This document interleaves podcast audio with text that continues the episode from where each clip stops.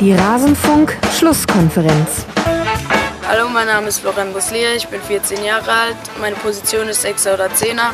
Meine persönlichen Ziele äh, ist Fußballprofi zu werden. Alles zum letzten Bundesligaspieltag. Herzlichen Glückwunsch, Florian Luslia. Das hast du geschafft. Du hast dein Bundesliga-Debüt gegeben und auch noch gleich getroffen, wenn auch beim 1 zu 4 bei Eintracht Frankfurt. Aber trotzdem, Glückwunsch. Und damit hallo und herzlich willkommen im Rasenfunk, in der Rasenfunk-Schlusskonferenz. Mein Name ist Max Jakob Ost. Ich bin der G-Netzer bei Twitter und dachte mir, wenn man schon mal das 14-jährige Ich eines Bundesliga-Profis vor sich hat, das über sein Debüt spricht, dann muss man das auch mal im Kontext des Spieltags dann ansprechen. Wir wollen über den sechsten Bundesligaspieltag sprechen hier im Rasenfunk und zwar wie immer in einer Runde aus drei Personen. Zum einen mit dabei der freie Journalist und Buchautor Felix Haselsteiner. Servus Felix. Servus, hallo. Die Hörerinnen und Hörer werden dich kennen unter anderem von unserer WM-Vorschau.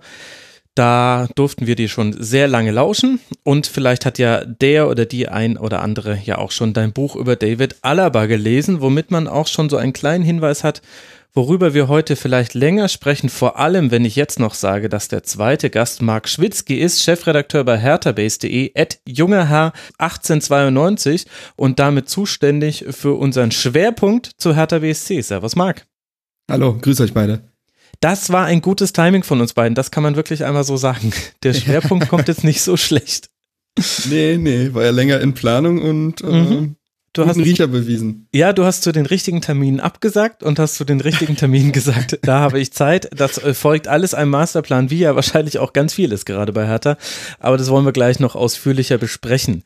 Vorher danke ich noch zum einen Jay Touchdown, Johannes Emmerich, Christoph Dimitri und Tartan Army. Sie alle sind Rasenfunk-Unterstützer und sorgen dafür, dass das hier werbe- und sponsorenfrei bleiben kann. Wer uns unterstützen möchte, kann erfahren, wie das geht auf rasenfunk.de slash unterstützen. Und wie immer der Hinweis, es reicht auch ein Euro im Monat oder zwei Euro im Monat. Das heißt, die kosten ja nicht mal eines kleinen Kaffees. Hier in München kriegt ihr dafür nicht mal ein Espresso um die Ohren geschlackert. Das reicht schon. Wenn das genügend von euch machen, dann können Frank und ich davon leben, den Rasenfunk zu produzieren und noch mehr Folgen zu machen.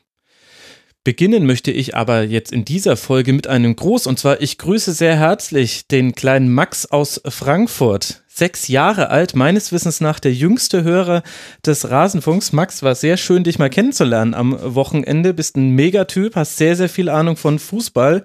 Und wenn die anderen beiden, Marc, Felix, wenn ihr jetzt nichts dagegen habt, würde ich auch sagen, wir beginnen mit dem Eintracht Frankfurt-Spiel. Dann kann nämlich der Max früh ins Bett. Er hört es nämlich immer zum Einschlafen. Perfekt. Gut. Er ist Die Hard Eintracht Frankfurt Fan und war auch im Stadion bei diesem 4 zu 1 gegen Hannover 96. Das könnte einer der Gründe gewesen sein, warum Eintracht Frankfurt da eine gute Leistung gezeigt hat, nachdem Adi Hütter unter der Woche den Druck ein bisschen erhöht hat auf die Mannschaft und das Team hat geliefert, Marc. Mit Rebic in der Startelf deutlich 4 zu 1 gewonnen. Hannover dagegen geht mit null Punkten aus der englischen Woche heraus. Was ich interessant fand, war die Formation mit Toro als Sechser, Russ hinten in der Verteidigung für den angeschlagenen Abraham, dann Allen, den kennst du ja auch noch aus seiner Zeit bei Hertha und de Guzman als Achter und vorne drin dann eben Rebic und Haller zum ersten Mal von Beginn an. Wie hat dir denn die Ausrichtung von Frankfurt gefallen? War das Schlüssel zum Sieg? Nach der, nach der Partie kann man sagen, ja. Vor der Partie war ich tatsächlich etwas ähm, skeptisch, weil ich mir dachte, das kann auch recht holzig werden. Und ähm, Allen hat zwar durchaus einen Feinfuß ähm, in seiner Zeit bei Hertha, ist aber auch oft sehr untergegangen in Bundesliga-Partien. Also konnte das, was er technisch, strategisch hat, nicht auf den Rasen bringen. Mhm. Und Toro wurde von manchen zumindest in Frankfurt, glaube ich, spielerisch bis jetzt immer auch recht äh, dürftig bewertet. Russ ist jetzt auch kein Virtuose am Ball. Und deswegen dachte ich, ja, okay, wenn, wenn Hannover es schafft, was sie eigentlich in der letzten Saison noch so gut gemacht haben, nämlich Mittelprä Mittelfeldpräsenz zu zeigen, ähm, bisschen Pressing zu gehen und das Mittelfeld auch schnell zu überbrücken, kann das auch haarig werden. Also ich habe tatsächlich auch Sieg Hannover getippt, nachdem ich die Aufstellung gesehen habe, weil ich dachte, na, das, das könnte tatsächlich sitzen, weil ich auch einfach nicht wusste, wie äh, Rebic bei seinem ersten Startelf-Einsatz zurückkommen wird. Das konnte ja keiner äh, predikten und letztendlich war er halt der Matchwinner, der Unterschiedsspieler. Also ich übersetze das kurz für den kleinen sechsjährigen Max. Predikten heißt vorhersehen. Ach ja, richtig. Wir müssen, ah ja, wir haben jetzt. Übrigens ist das auch, ja, wir müssen jetzt übrigens auch auf korrekte Jugendsprache achten. Das war mein erster Gedanke, als ich gehört habe, so junge Menschen schon in Straßburg, dachte ich mir, oh je. Ja, manche Spieler sind halt nicht so lieb. Nee, nee, nee ähm, das Zusammenspiel von Rebic und Aller, wie auch schon ja in der letzten Saison, hat großartig funktioniert. Hm. Ähm, und das war so ein bisschen der Schlüssel. Ich meine, bei zwei Toren setzt sich Aller körperlich einfach großartig durch und leitet die damit ein. Und Rebic, ein Tor, eine Vorlage, war halt nun mal der, der dieses Spiel entschieden hat. Ähm, Hannover hat mich sehr enttäuscht in der Leistung und Frankfurt, das, sie haben finde ich Hannover jetzt nicht überrollt. Es gab besonders in der ersten Halbzeit Phasen, wo ich dachte, oh Gott, das wird eine echt lange Partie. Aber äh, sehr konsequent gespielt, seine Chancen wirklich gut ausgenutzt und einfach, wie du, äh, wie du schon angesprochen hast, aus diesem Mittelfeld, aus diesen zwei Offensivspielern einfach das rausgeholt, was rauszuholen ist. Und ich hatte auch den Eindruck, Felix, dass Adi Hütter da im Grunde schon auf das eingegangen ist, was wir alle jetzt schon in den ersten fünf Spieltagen beobachten konnten. Nämlich, dass das größere Problem bei Eintracht Frankfurt nicht ist, dass man nicht in die Defensivzweikämpfe käme, sondern eher der Ballvortrag nach vorne. Also im letzten Drittel war das einfach sehr dünn. Und da ist es dann schon eine interessante Variante, mit äh, zwei Achtern anzutreten und dann eben auch mit Allen jemand reinzuschmeißen, der bisher sich nur äh, über Kurzeinsätze mal kurz zeigen konnte. Ich finde, in dem Spiel ist das gut aufgegangen, weil Allen zwar jetzt nicht der Dreh- und Angelpunkt war, das war eher der Gussmann, aber man hat schon gesehen in so zwei, drei Situationen, der hat eine ganz gute Qualität am Ball und kann mal so einen Steckpass spielen, den man vorher lange nicht gesehen hat. Mit Rebic hast du ja auch jetzt jemanden, den du wieder schicken kannst, steil. Genau, also ich finde, du hast halt äh, mehr Vertikalität wieder gehabt mit Rebic und ähm, ich fand, äh, diese Umstellung ist ja sicher auch dadurch entstanden, also weiß ich jetzt nicht aus sicherer Quelle, aber ich kann mir vorstellen, dass ähm, Nikola Müller einfach äh, nicht so in Form war in den letzten Spielen. Ja. Hat mir nicht so gut gefallen und äh, deshalb musste der sozusagen auch aus der Startelf irgendwie raus, musste da mal einen neuen äh, Ansatzpunkt finden und ich glaube, ähm, dass das das sicher auch mit reingespielt hat. Und ja, dann, wie Marc gerade richtig angesprochen hat, dieses Sturmduo Rebic, äh, Haller, ist schon, ähm, hat schon sehr viel Qualität und äh, ich, äh, ja, man sieht halt einfach, dass, dass so ein Spieler wie Ante Rebic dann doch einfach einen, einen Unterschied macht. Ähm, und das war gestern klar zu sehen, wobei wir gleich auch noch über Hannover sprechen müssen, ähm, mhm. die das natürlich schon auch begünstigt haben, würde ich jetzt mal sagen. Ja, würde ich mitgehen. Ich finde noch interessant, das ist natürlich verständlich, dass wir und auch viele Medien viel über Rebic sprechen, weil er auch so ein, ja, er ist ein Spieler, der mitreist, hat auch Marco Russ nach dem Spiel in einem Interview gesagt und hat sogar einen Alex Meyer Fußballgott-Vergleich damit aufgemacht. Weiß nicht, ob das schon Blasphemie ist oder ob das noch akzeptierbar ist nach so einem 4 zu 1. Aber ich fand tatsächlich in dem Spiel, äh, das war für mich die stärkste Leistung von Jonathan de Guzman, die ich an die ich mich seit ganz langem erinnern kann. Also nicht nur, dass seine Standards äh, gefährlich waren, er hat fünf Torabschlüsse vorbereitet, hat die meisten Pässe gespielt, jede Flanke von ihm aus dem Spiel war erfolgreich und der war für mich tatsächlich so der Zielspieler, wenn es darum geht, okay, wer, wir haben jetzt den Ball bis ins, ins zweite Drittel, ins Aufbaudrittel, ins Mittelfelddrittel gebracht. Wer bringt ihn jetzt bitte ganz nach vorne? Jonathan, möchtest du? Ja, herzlichen Dank, danke, mach mal. Und das hat mir sehr gut gefallen. Und vor allem, weil man damit auch nicht mehr so abhängig war von langen Bällen auf Haller. Das war mir, mir persönlich ein bisschen zu viel an den letzten Spieltagen. Den fand ich, klar, Rebic, tolle Geschichte und so weiter, aber de Guzman fand ich eigentlich noch stärker in diesem Spiel. Ja, man hat das Gefühl, dass er jetzt dadurch, dass Boateng nicht mehr da ist, in diese Rolle des Balltreibers im Mittelfeld und so einen gewissen, so eine gewisse Anführung, äh, Anführerrolle annimmt. Also letzte Saison äh, sehr unterm Radar hat auch schon teilweise ja gute Spiele gemacht. Das muss man, also das kann man nicht in Abrede stellen, aber diese Saison kommt er da so ein bisschen raus, habe ich das Gefühl. Also man hat ja auch kein äh, außer Lucas Toro hat man ja nun wirklich auch nicht zent ähm, zentralen Mittelfeld jetzt mit Millionen um sich geworfen und vertraut da so ein bisschen auf das, was schon da war. Und da wächst de Guzman echt gut rein. Also ja, sehr präsent, ja auch schon in anderen Spielen sehr präsent und wie gesagt, durch seine Standards, wie du angesprochen hast, ja sowieso eine mitentscheidende Rolle bei der Mannschaft. Mhm. So, normalerweise gehe ich nach englischen Wochen ja immer nach der Tabelle der englischen Woche. Das äh, klappt aus verschiedenen Gründen in dieser Folge nicht, aber ich werde sie immer wieder heranziehen.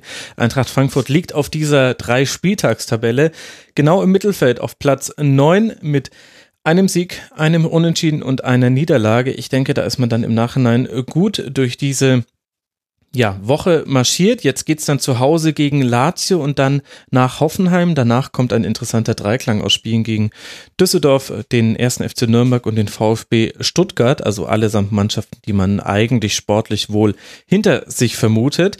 Aber wenn wir auf diese Tabelle gucken, Felix, dann sehen wir auch Hannover 96, die einzige Mannschaft, die jetzt dreimal verloren hat bei zwei zu neun Toren und logischerweise dann null Punkten aus dieser Zeit. Und das deckt sich auch mit der Tabelle des sechsten Spieltags. Da liegt man auch auf Platz 18. Was fehlt denn bei Hannover? Willkommen im Abstiegskampf erstmal. Also das ist ähm, das war jetzt, hat sich schon angedeutet über die letzten Wochen, finde ich. Also ich war vergangene Woche in Nürnberg und habe sie dort äh, live spielen sehen. Ähm, ja, äh, was fehlt, es ist so ein, es ist einfach wirklich sehr, sehr unspektakulär in jeglicher Hinsicht. Also ich finde, da ist, ähm, da ist nichts wirklich äh, sozusagen das ist kein, kein Spark, wenn man im Englischen sagen will, erkennbar. Ja gut, aber so kannst du auch Vizemeister werden. Ist das wirklich ein Argument? ja gut, äh, ich glaube, das müssen wir nachher nochmal besprechen, aber ich finde schon, dass sich die Bundesliga diese Saison erstaunlich äh, äh, ja, neu erfunden hat. Also ich fand schon, dass Amen. da einige einige Elemente dabei sind, die ich jetzt, oder einige Spiele auch dabei waren, ähm, die ich so gar nicht erwartet hätte. Mhm. Aber um nochmal auf Hannover zu kommen, also ich finde, ähm, ein Aspekt ist aus meiner Sicht, dass äh, André Breitenreiter doch sehr viel gewechselt hat, jetzt auch unter der englischen Woche. Mhm. Ähm, er hat ja auch jetzt wieder komplett umgestellt äh, gegen Frankfurt. Und ähm, ich glaube, es ist so, das, das, das hat für mich so ein bisschen was Verzweifeltes, weil er, ähm, er versucht viel, hat auch in Nürnberg dann alles Mögliche umgestellt, ähm, aber äh, das, das ähm, greift einfach in keinster Form. Und ich glaube, deshalb würde ich im Moment auch tippen, dass äh, Herr Breitenreiter der Erste ist, der in der Bundesliga dieses Jahr ähm, seinen Hut ziehen muss. Ähm, weil das einfach, äh, ja, für mich, für mich schon viel mit dem Coach zu tun hat, also im Moment. Okay, aber würden wir nicht, wenn jetzt die Spiele, sagen wir mal, alle drei wären unentschieden ausgegangen. Also man hat ja gespielt beim 1. FC Nürnberg, das war denkbar schlecht mit dem 0 zu 2, auch in Unterzahl. Dann zu Hause gegen Hoffenheim 1 zu 3 verloren, aber durchaus die Chancen aus 2 zu 2 gehabt. Und jetzt diese sehr deutliche Niederlage. Gehen wir mal einfach davon aus, es hätte ein bisschen besser geklappt, würden wir da nicht genau an dieser Stelle stehen und würden sagen, Breitenreiter, so wie im letzten Jahr, er hat die Mannschaft immer auf den Gegner hin angepasst und sich für jedes Spiel eine neue Lösung überlegt, sowohl gegen als auch mit dem Ball? Ja, wäre, wäre Fahrradkette, aber. Ich kann sagen, sehr viel Konjunktiv in diesem Satz, ne? Also, ich auch. ja, ich wollte damit nur darauf hinweisen, dass das, was man, klar, das kann man kritisieren, dass er so viel wechselt, gerade in der Phase, in der es nicht läuft. Es war aber genau eines der Dinge, was man an Hannover 96 in der letzten Saison, auch genau in dieser Saisonphase hervorgehoben hat dass man gesagt hat, ähm, da wurde jetzt auch nicht wahnsinnig viel rotiert, aber immer schon auf ein paar äh, Positionen und vor allem hat sich Hannover immer sehr gut auf den gegnerischen ähm, Counterpart, also auf den Gegner eingestellt. Nur ja, es klappt stimmt. eben sehr wesentlich schlechter jetzt. Genau. Ja, erst, ja, erstens das und zweitens finde ich, es ist teilweise auch so eine Qualitätsfrage. Also ich finde, es tut einfach, es tut einfach weh, dass äh, für Hannover, dass Salif Sané nicht mehr da ist. Also ähm, weil die Verantwortung da ja jetzt auch Waldemar Anton gegeben wurde, mhm. der nun jetzt auch Kapitän ist und um Gottes Willen ist ein junger Spieler, da braucht man gar nicht drauf rumhacken, aber äh, dafür, dass er nun mal diese wichtige Rolle hat, ist er jetzt in, den er in dieser Saisonphase noch ziemlich schwach, finde ich. Ähm, ja. Hat sich jetzt auch gegen Frankfurt nochmal bestätigt und wenn diese de defensive Stabilität nicht da ist, dann fällt es halt sehr schwer. Ähm, die kriegen den Ball da hinten teilweise nicht raus. Du hast jetzt zum Beispiel auch gesehen, wenn Rebic auf den Sorg zuläuft, Sorg verliert jedes Duell. Und das ist dann halt, also der hat wirklich keine Stiche gesehen und dann wird's halt schwierig. Ähm, und ja, man, man hat immer gesagt, dass Breitenreiter gut auf den Gegner einstellt, aber hier in dem Spiel habe ich zum Beispiel auch nicht verstanden. Du hast da mit Kostic einen gelernten Linksaußen als verkappten Linksverteidiger, also dieser Schienenspieler. So. Und wenn ich da einen Bibu habe und ja auch einen Korb, der durchaus antreiben kann von hinten, wieso überlade ich die Seite nicht durchgängig? Ich habe nicht verstanden, dass diese Seite so kalt geblieben ist teilweise. Mhm. Ähm, weil wenn, wenn Frankfurt, aus in der Mitte sind sie nicht zu knacken, glaube ich, mit so einem äh, Toro Allen ähm, de Guzman Mittelfeld, das wird sehr schwer. Und auch de, äh, Da Costa kann ja verteidigen. Aber warum ich da nicht äh, diese eine Schwachstelle zumindest potenziell nicht ausnutze, verstehe ich nicht. Denn Kostic kann im direkten Duell durchaus was gewinnen, dafür ist er körperlich auch gut genug.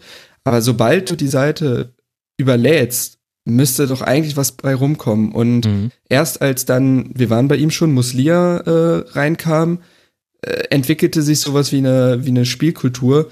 Und ähm, ich, ich frage mich halt, wo das alles so ein bisschen geblieben ist, was Hannover letztes Jahr so stark gemacht hat.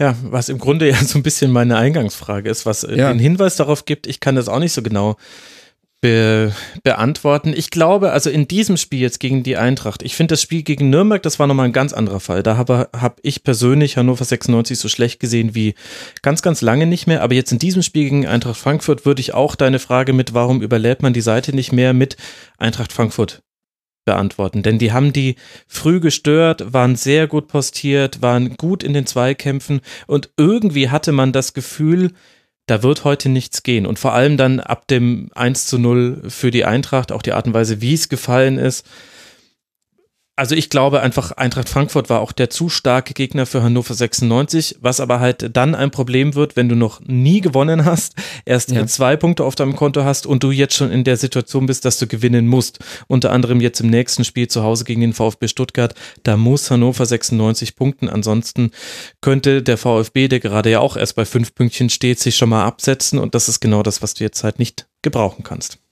Ich dachte halt auch, Schalke gewinnt, äh, Stuttgart gewinnt, ich dachte halt, Hannover könnte da nachziehen oder müsste nachziehen und jetzt, wie du sagst, hat man den Salat.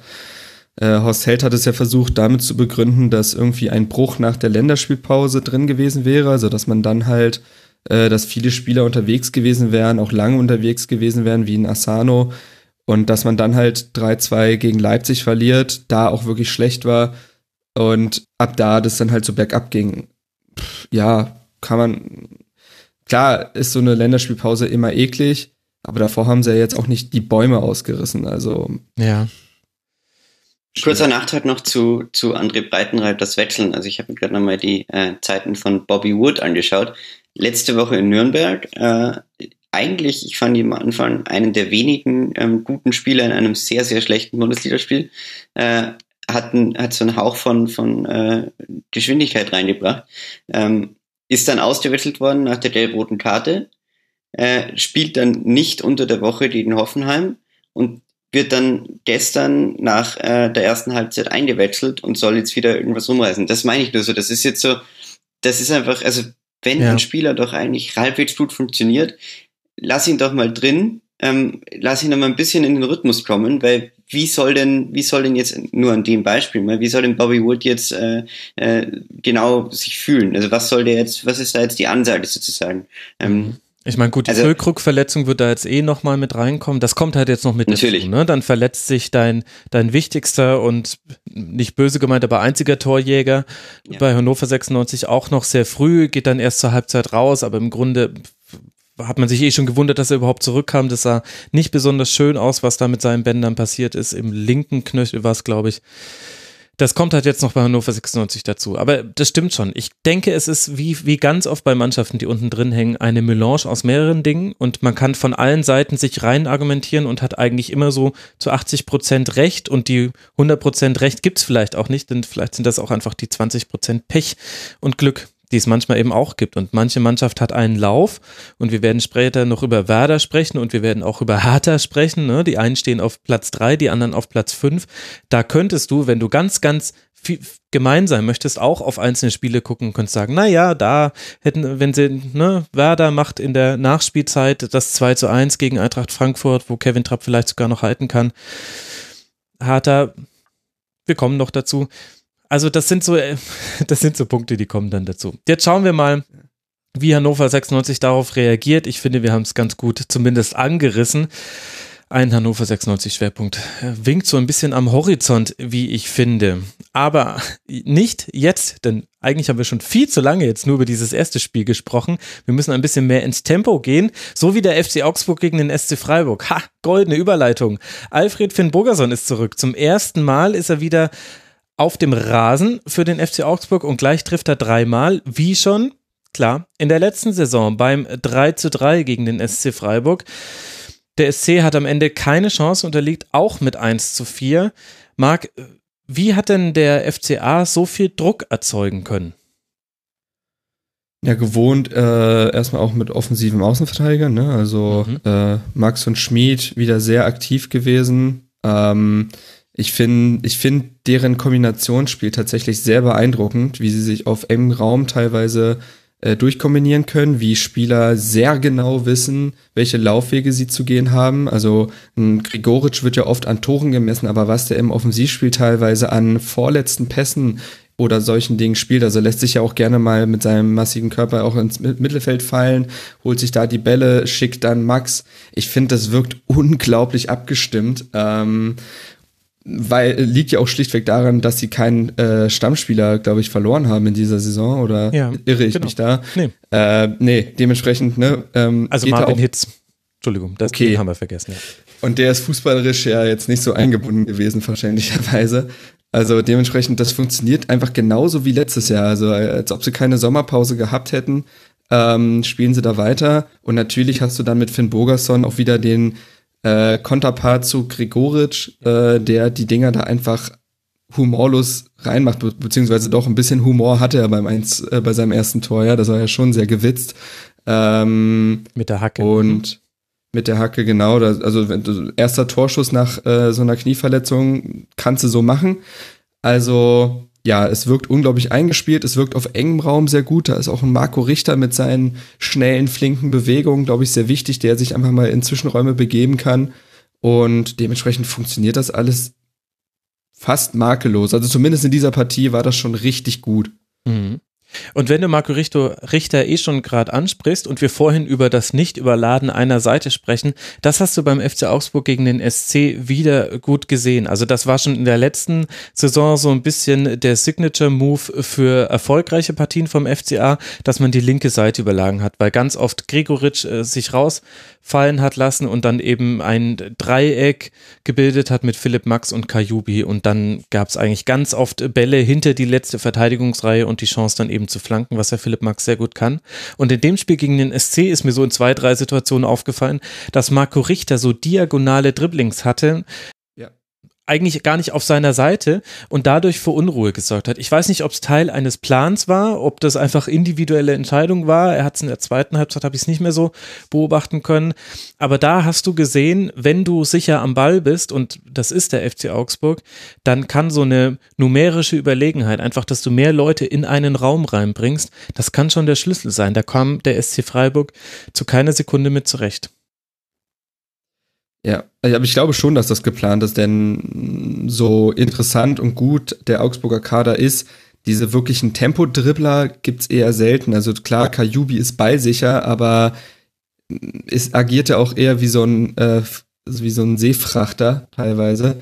ähm, und so ein fast ein bisschen negativ, aber okay. Mhm. Nee, nee, nee, ist ja nee, sehr stabil, sehr solide. Äh, da Viele Bruttoregistertonnen, okay, gut. Ex exakt, exakt. Ähm, nee, und Marco Richter ist, glaube ich, ein Spielertypen, den sie so in ihren Reihen kaum haben. Das ist natürlich auch sehr schön, wenn du so einen aus deiner eigenen Jugend äh, hochziehen kannst. Wir kennen das bei Hertha. Äh, das ist dann immer noch das schönste Gefühl. Und ich glaube, der gibt der Mannschaft, ohne jetzt die vielen Tore und Vorlagen zu machen, gibt er der Mannschaft schon relativ viel. Wobei Marco Richter vom FC Bayern kam. Und also. Aber noch in die Jugend oder in die zweite Mannschaft? Er ist, in die, auf jeden Fall er ist in die, ja, genau, er wurde, er wurde hochgezogen. Also man kann es man kann's schon äh, so sehen. Er kam in die, in die Jugend äh, rein äh, gewechselt. Ja, Felix, was kann man denn gegen ein solches Augsburg tun? Also, die haben ja so ein bisschen ihre englische Woche damit vergoldet. Das 2 zu 3 gegen Werder war höchst unglücklich. Wir erinnern uns an den Torwartfehler von Giefer unter anderem und auch einige ausgelassene Chancen. Dann dieses 1 zu 1 in München mit dem Patzer von Neuer in letzter Sekunde, aber auch einem sehr, sehr guten Spiel. Also, das war durchaus äh, gerechtfertigt, da einen Punkt mitzunehmen. Und jetzt eben so ein überzeugender Sieg gegen den SC Freiburg. Wo geht's hin mit dem FC Augsburg? Also im Moment spricht da sehr, sehr wenig dagegen, dass es ähm, so weitergeht, weil ich fand es, sie haben ja, also sie hätten, sie, sie mussten es jetzt schon ein bisschen umsetzen, weil äh, dieses, diese letzten Wochen waren zwar spielerisch wirklich herausragend, aber es waren eben auch keine Punkte da, wenn man realistisch ist. Ähm, und umso beeindruckender fand ich es dann, dass sie das gestern wirklich äh, so konsequent auf den Platz bekommen haben ähm, und äh, die, ja, dieser entscheidende kleine äh, Puzzlebaustein, der so in diesem ja sehr guten System, was aber offensiv immer noch äh, trotzdem einfach ausbaufähig war, auch wenn man auf die Anzahl der Tore einfach schaut, war eben dann Alfred Finn Boderson. Und da hatten äh, in Augsburg, glaube ich, schon alle sehr darauf gehofft, dass das, ja, dass das eben der Fall ist. Und äh, so kam es jetzt dann auch. Ähm, ich finde äh, tatsächlich, ähm, die, die defensive Stabilität darf man da nicht, äh, nicht außer Acht lassen. Also dieses, mhm. dieses sehr beeindruckende Konzept, was sich Manuel Baum da ausgedacht hat mit, ähm, ja, ähm, ich habe das letzte Mal so gesehen, dass, dass äh, Daniel Bayer ähm, diese Saison wesentlich mehr äh, Freiheiten hat, wesentlich offensiver presst. Also ähm, sehr beeindruckend teilweise diese, diese Wahnsinnsläufe in, in, an die Strafraumkante der Gegner macht und äh, mit viel Tempo. Und das ist alles nur deshalb möglich, weil da ein, ein gewisser Rani Kedira spielt, der mhm. für mich so ein bisschen untergeht im Moment, äh, aber eigentlich äh, ganz, ganz zentraler Spieler in Augsburg ist ähm, wenn man auch so äh, nach den letzten Spielen mit, mit Hinterelder und so gesprochen hat, die haben immer wieder Kedira hervorgehoben, der einfach dieses abtippende Spiel macht. Ja? Also äh, konsequent äh, den Sechser gibt, immer wieder zwischen Grovelow und Hinterelder abtippt, ähm, in so eine, so eine verkappte Dreierkette. Mhm. Ähm, das ist wirklich, das ist wirklich, wirklich hervorragend. Und der, da würde ich auch einfach hervorheben, dass die drei da hinten, also Hinteregger, Kedira und Grovelow, gerade in wirklich herausragender Form sind. Ähm, und das gilt auch für, für Michi Dredoric, der jetzt diese äh, Neuner-Rolle lange, lange gespielt hat. Und man hat auch gestern gesehen, dass er natürlich das äh, etwas weiter hinten noch besser liegt. Ja, also wo er äh, auch mehr irgendwie, ähm, er ist jetzt, er hat das gut gemacht, diese, diese Finn Boderson ähm, äh, ja, Partie zu übernehmen, aber äh, muss wirklich sagen, ähm, da funktioniert im Moment, da greift sozusagen sehr viel. Und wenn du vorher von äh, Werder und Hertha gesprochen hast, äh, Max, muss ich da Augsburg schon ein bisschen mit reinnehmen, weil hm. man auch das Gefühl, dass einfach alles, was Manuel Baum sich da im Moment ausdenkt, funktioniert natürlich dann auch am Platz. Und das ist schon, schon cool. Ja, das stimmt blinkt, bringt aber auch so ein bisschen den Blick auf den SC Freiburg. Für den lief es jetzt in der englischen Woche gar nicht so schlecht, Marc. Also in der Tabelle der englischen Woche liegt man sogar auf Platz 6 und damit vor dem FC Augsburg auf Platz 8. Es gab äh, zwei Siege in Wolfsburg zu Hause gegen Schalke und jetzt eben diese Niederlage. Fünf Tore erzielt, fünf Tore hat man gefangen. Aber zum einen wird langsam der Kader weiter ausgedünnt. Jetzt konnte Nils Petersen nicht spielen. Man ist nur noch mit 17 Spielern angetreten gegen den FC Augsburg. Also im Kader natürlich. Das ist ja völlig klar. Sonst hätte Augsburg auch nicht so leicht numerische Überlegenheit erzielen können. Aber äh, trotzdem war es ja eine sehr deutliche, eine sehr deutliche Niederlage. Vor allem hatte man nie das Gefühl, dass der SC Freiburg da etwas gegenhalten könnte. Wie würdest du das erklären? Ich finde, die englische Woche von Freiburg zeigt ziemlich genau, wo sie am Ende stehen könnten oder was, oder wie die Saison verlaufen könnte. Sie haben. Also vor dem FC Schalke. Exakt, das war die Kernaussage. Nein, aber es ist so, dass sie, glaube ich, immer mal ein Spiel drin haben können, wo sie einen überraschen, siehe Wolfsburg. Also, das hat ja nun keiner erwartet, dass sie die äh, mit drei Toren nach Hause schicken. Ähm, weil sie auch einfach teilweise so ein paar Spieler haben, die an einem guten Tag einen großen Unterschied machen können. Also Nils Petersen, ein Haberer, jetzt tatsächlich auch ein Gondorf teilweise.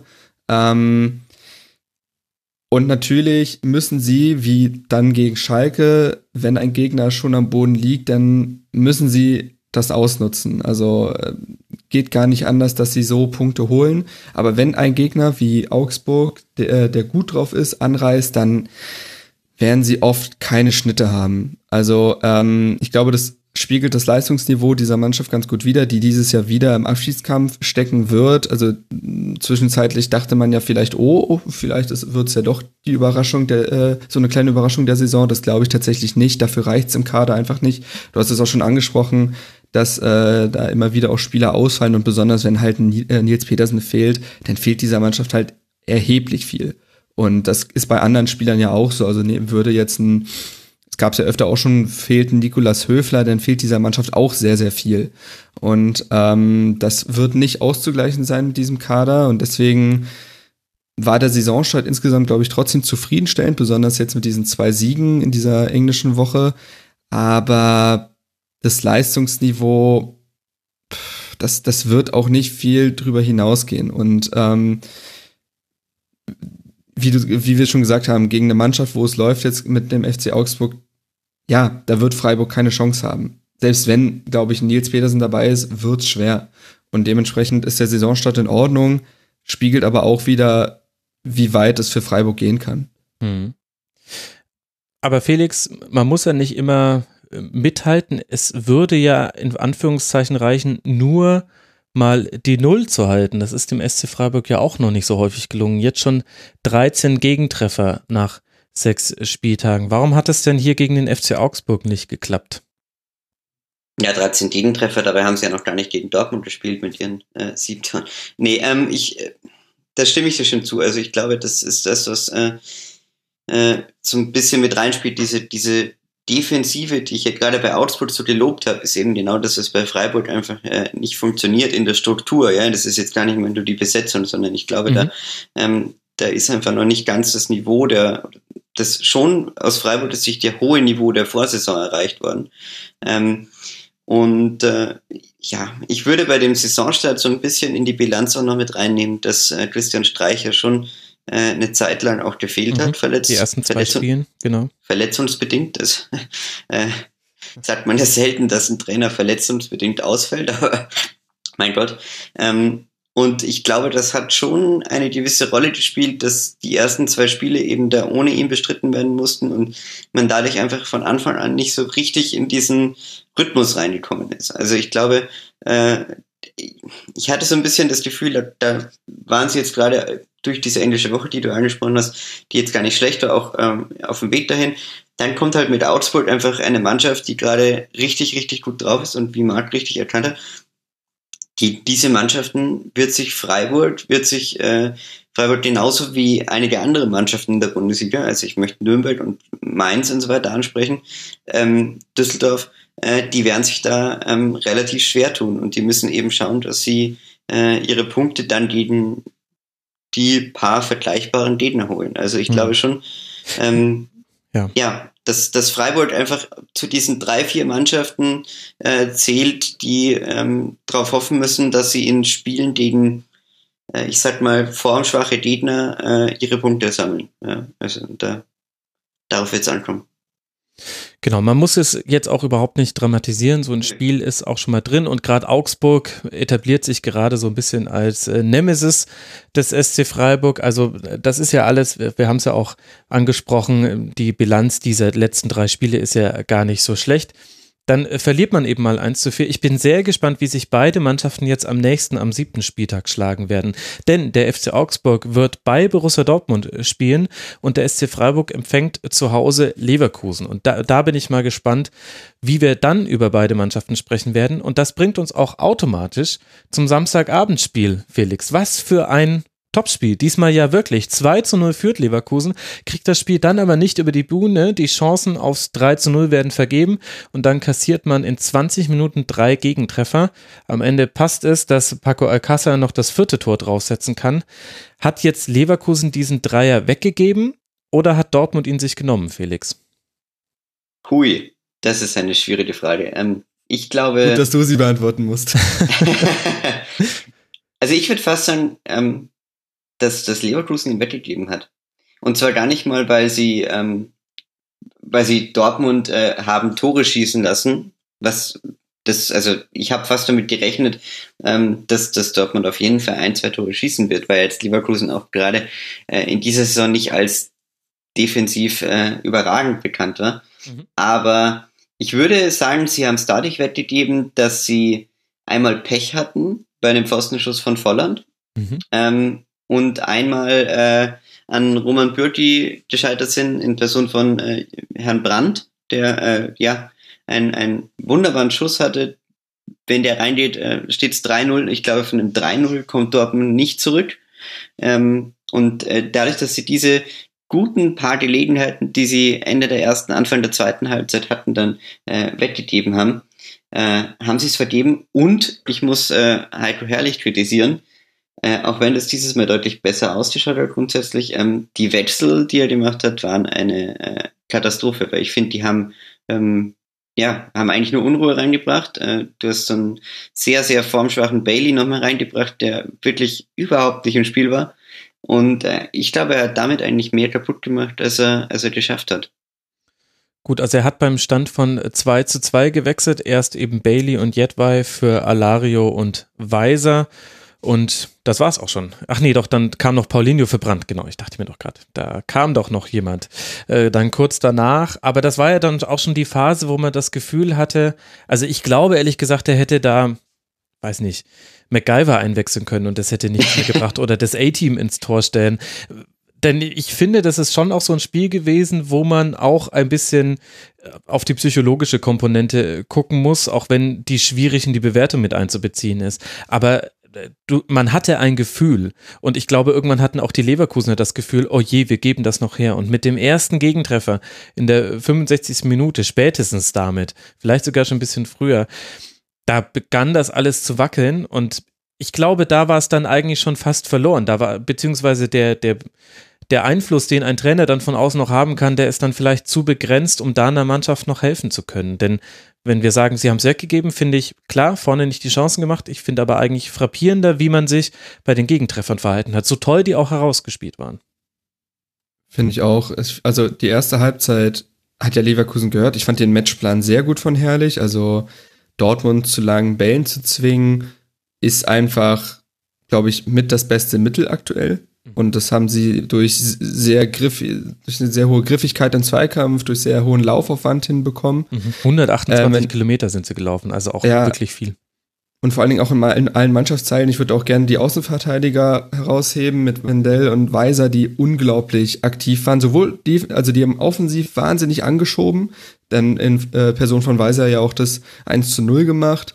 Ähm, natürlich alte, alte Hertha-Schule, alles klar. Ähm, hat nichts mit Bayern zu tun, hat er nichts von bei Bayern gelernt, hat er alles bei Hertha drauf geschafft. Sich, eben, ja? ja, eben. Köln war der auch mal, aber nee, nee, ist schon alles Hertha.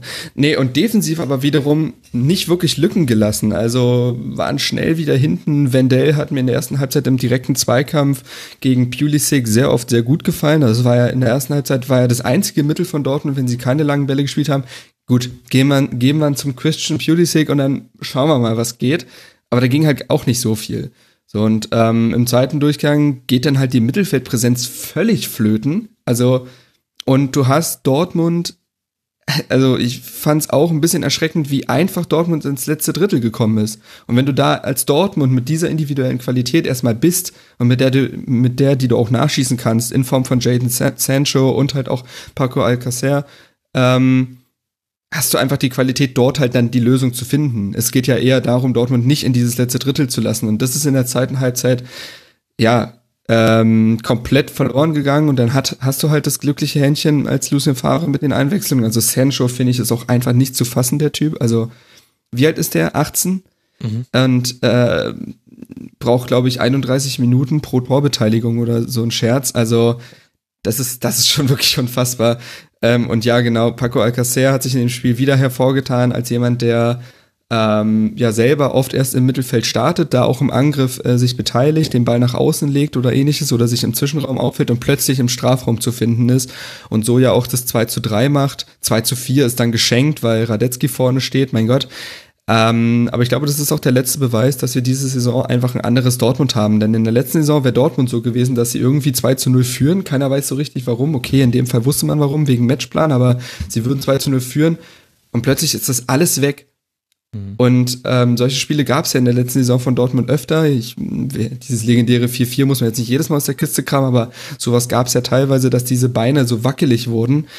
Und in dieser Saison hat man ganz klar, sieht man ganz klar, dass Dortmund eher die Mannschaft ist, die sich nicht aufgibt, die weiß, die um ihre Qualität weiß und die weiß, dass sie zu jedem Zeitpunkt einem Gegner wehtun kann und äh, besonders halt durch die Einwechslung dann.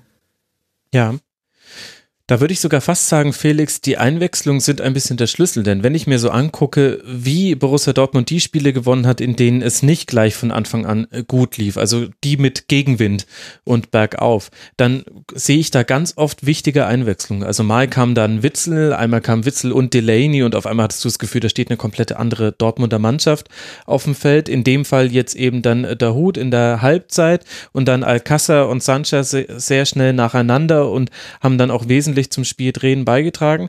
Ich habe das Gefühl, das ist so ein bisschen äh, der X-Faktor, den Dortmund in dieser Saison wieder hat, dass man von der Bank Leute bringen kann, die nochmal den Unterschied machen können. Und das wiederum strahlt auch so in die ganze Mannschaft, äh, dass nicht nur die Bankspieler eine gute Partie machen, sondern auch diejenigen, die schon auf dem Feld stehen, wissen, ah, okay, gut, jetzt, jetzt greifen wir es nochmal an. Komm, jetzt äh, probieren wir es einfach nochmal. Bin da, ähm, bin da voll bei dir. Also ich finde einfach, äh, diese, diese Aussage von Jakob Brunn Larsen nach dem Spiel, wir waren einfach besser, die zeigt einfach, dass man in Dortmund einfach das Gefühl wieder hat, ähm, diese personelle Überlegenheit, die man ja auch letzte Saison hatte. Also so schlecht war der Kader im Vergleich dazu jetzt auch nicht. Äh, ich weiß, Breite ist schon noch besser geworden, gerade das ist angesprochen mit dieser ähm, Doppelsets aus Witzel und Delaney. Ähm, das ist schon sehr gut. Aber diese Überlegenheit bekommt man eben durch Favre auch wieder auf den Platz. Und ähm, was ich, Wechsel sind immer eine Sache, die was es was es für die Spieler bedeutet, aber es heißt natürlich auch einfach, ähm, da hat sich ein Trainer äh, sozusagen was gedacht und ich glaube, das ist das, was auch die Mannschaft dann dann immer spürt. Ähm, wenn wenn Favre eben sich äh, sich einen Wechsel überlegt, ähm, ähm dann dann wird das schon dann wird das schon Sinn haben und ähm, ja, also ich, ich muss ehrlich sagen, äh, dieses Spiel hat mich äh, sehr stark an, an sehr, sehr gute Dortmunder Zeiten erinnert, weil sie wirklich mit einer, ähm, mit so einem totalen äh, beeindruckenden Selbstbewusstsein da aufgelaufen sind. Das eigentlich, wie du vorher gesagt hast, nach diesem 2 zu 1 sofort spürt, okay, äh, wenn es jetzt normal läuft, dann gewinnt Dortmund das. Ja? Und ja. Ähm, so war es dann auch. Und man muss natürlich schon Paco Alcacer nochmal hervorheben. Also äh, das ist einfach, das macht wirklich den Unterschied aus zum Saisonstart. Ähm, mhm. Diesen klaren Stürmer vorne zu haben, das, das, der Spieler ist einfach ein echter Unterschiedsspieler. Also das ist, äh, das ist absolut stark und äh, sehr beeindruckt zu sehen. Ich warte halt noch immer drauf, dass er, dass er irgendwann mal von Anfang an äh, wirklich loslegt auf dem Niveau, auf dem er jetzt bei seinen Einwechseln immer war. Aber ja, das wird sicher auch noch kommen. Auf der anderen Seite ja Maximilian Philipp bis jetzt eher schwach. Ne? Also man kann gerne damit argumentieren, dass es halt auch nicht seine Rolle ist da als zentraler Stürmer, aber in der letzten Saison hat er ja wahnsinnig gut begonnen ähm, bei Dortmund und bis jetzt leider ähm, noch gar nicht drin. Also beispielsweise in Jakob Brun Larsen ja. deutlich präsenter, Absolut. aktiver, und besser eingebunden. Also man sieht sehr viele schöne Kombinationen zwischen Jakob Brun Larsen und Marco Reus. Ähm, Reus brauchen wir nicht drüber reden. Großartiger Spieler, einer der besten Offensivspieler der Liga. Und das bringt er jetzt halt konstant auf den Platz. Man kann wirklich nur hoffen, dass dieser Junge fit bleibt. Mhm. Denn man sieht ja, was passiert, wenn er einfach mal Woche für Woche trainieren kann. Ähm, aber von Philipp, darf, glaube ich, schon noch mehr kommen. Auch wenn man sieht, dass da ja einige Spieler wie Paco Alcacer, Jaden Sancho und so weiter von der Bank schon mit den Hufen äh, ausscharren und äh, ja, dementsprechend mm, das ist einer der wenigen Spieler, glaube ich, gerade bei Dortmund, der deutliches, deutliches Verbesserungspotenzial hat. Und kleine Hipster-Anmerkung noch äh, aus der WM-Vorschau. Max, ähm, Hakimi, Hakimi ist natürlich ja. schon cool, dass er, dass er auch jetzt endlich spielen kann, weil ich war ja schon relativ nervös. Ich habe gedacht, äh, nach den ersten Spieltagen, ähm, wo er nicht wirklich zum Einsatz gekommen ist, äh, habe ich schon gedacht, Aubi, ähm, ist er vielleicht einfach nicht das, wofür wir ihn gehalten haben, aber Ja, ist es. Also. ist es. ist der Heiland.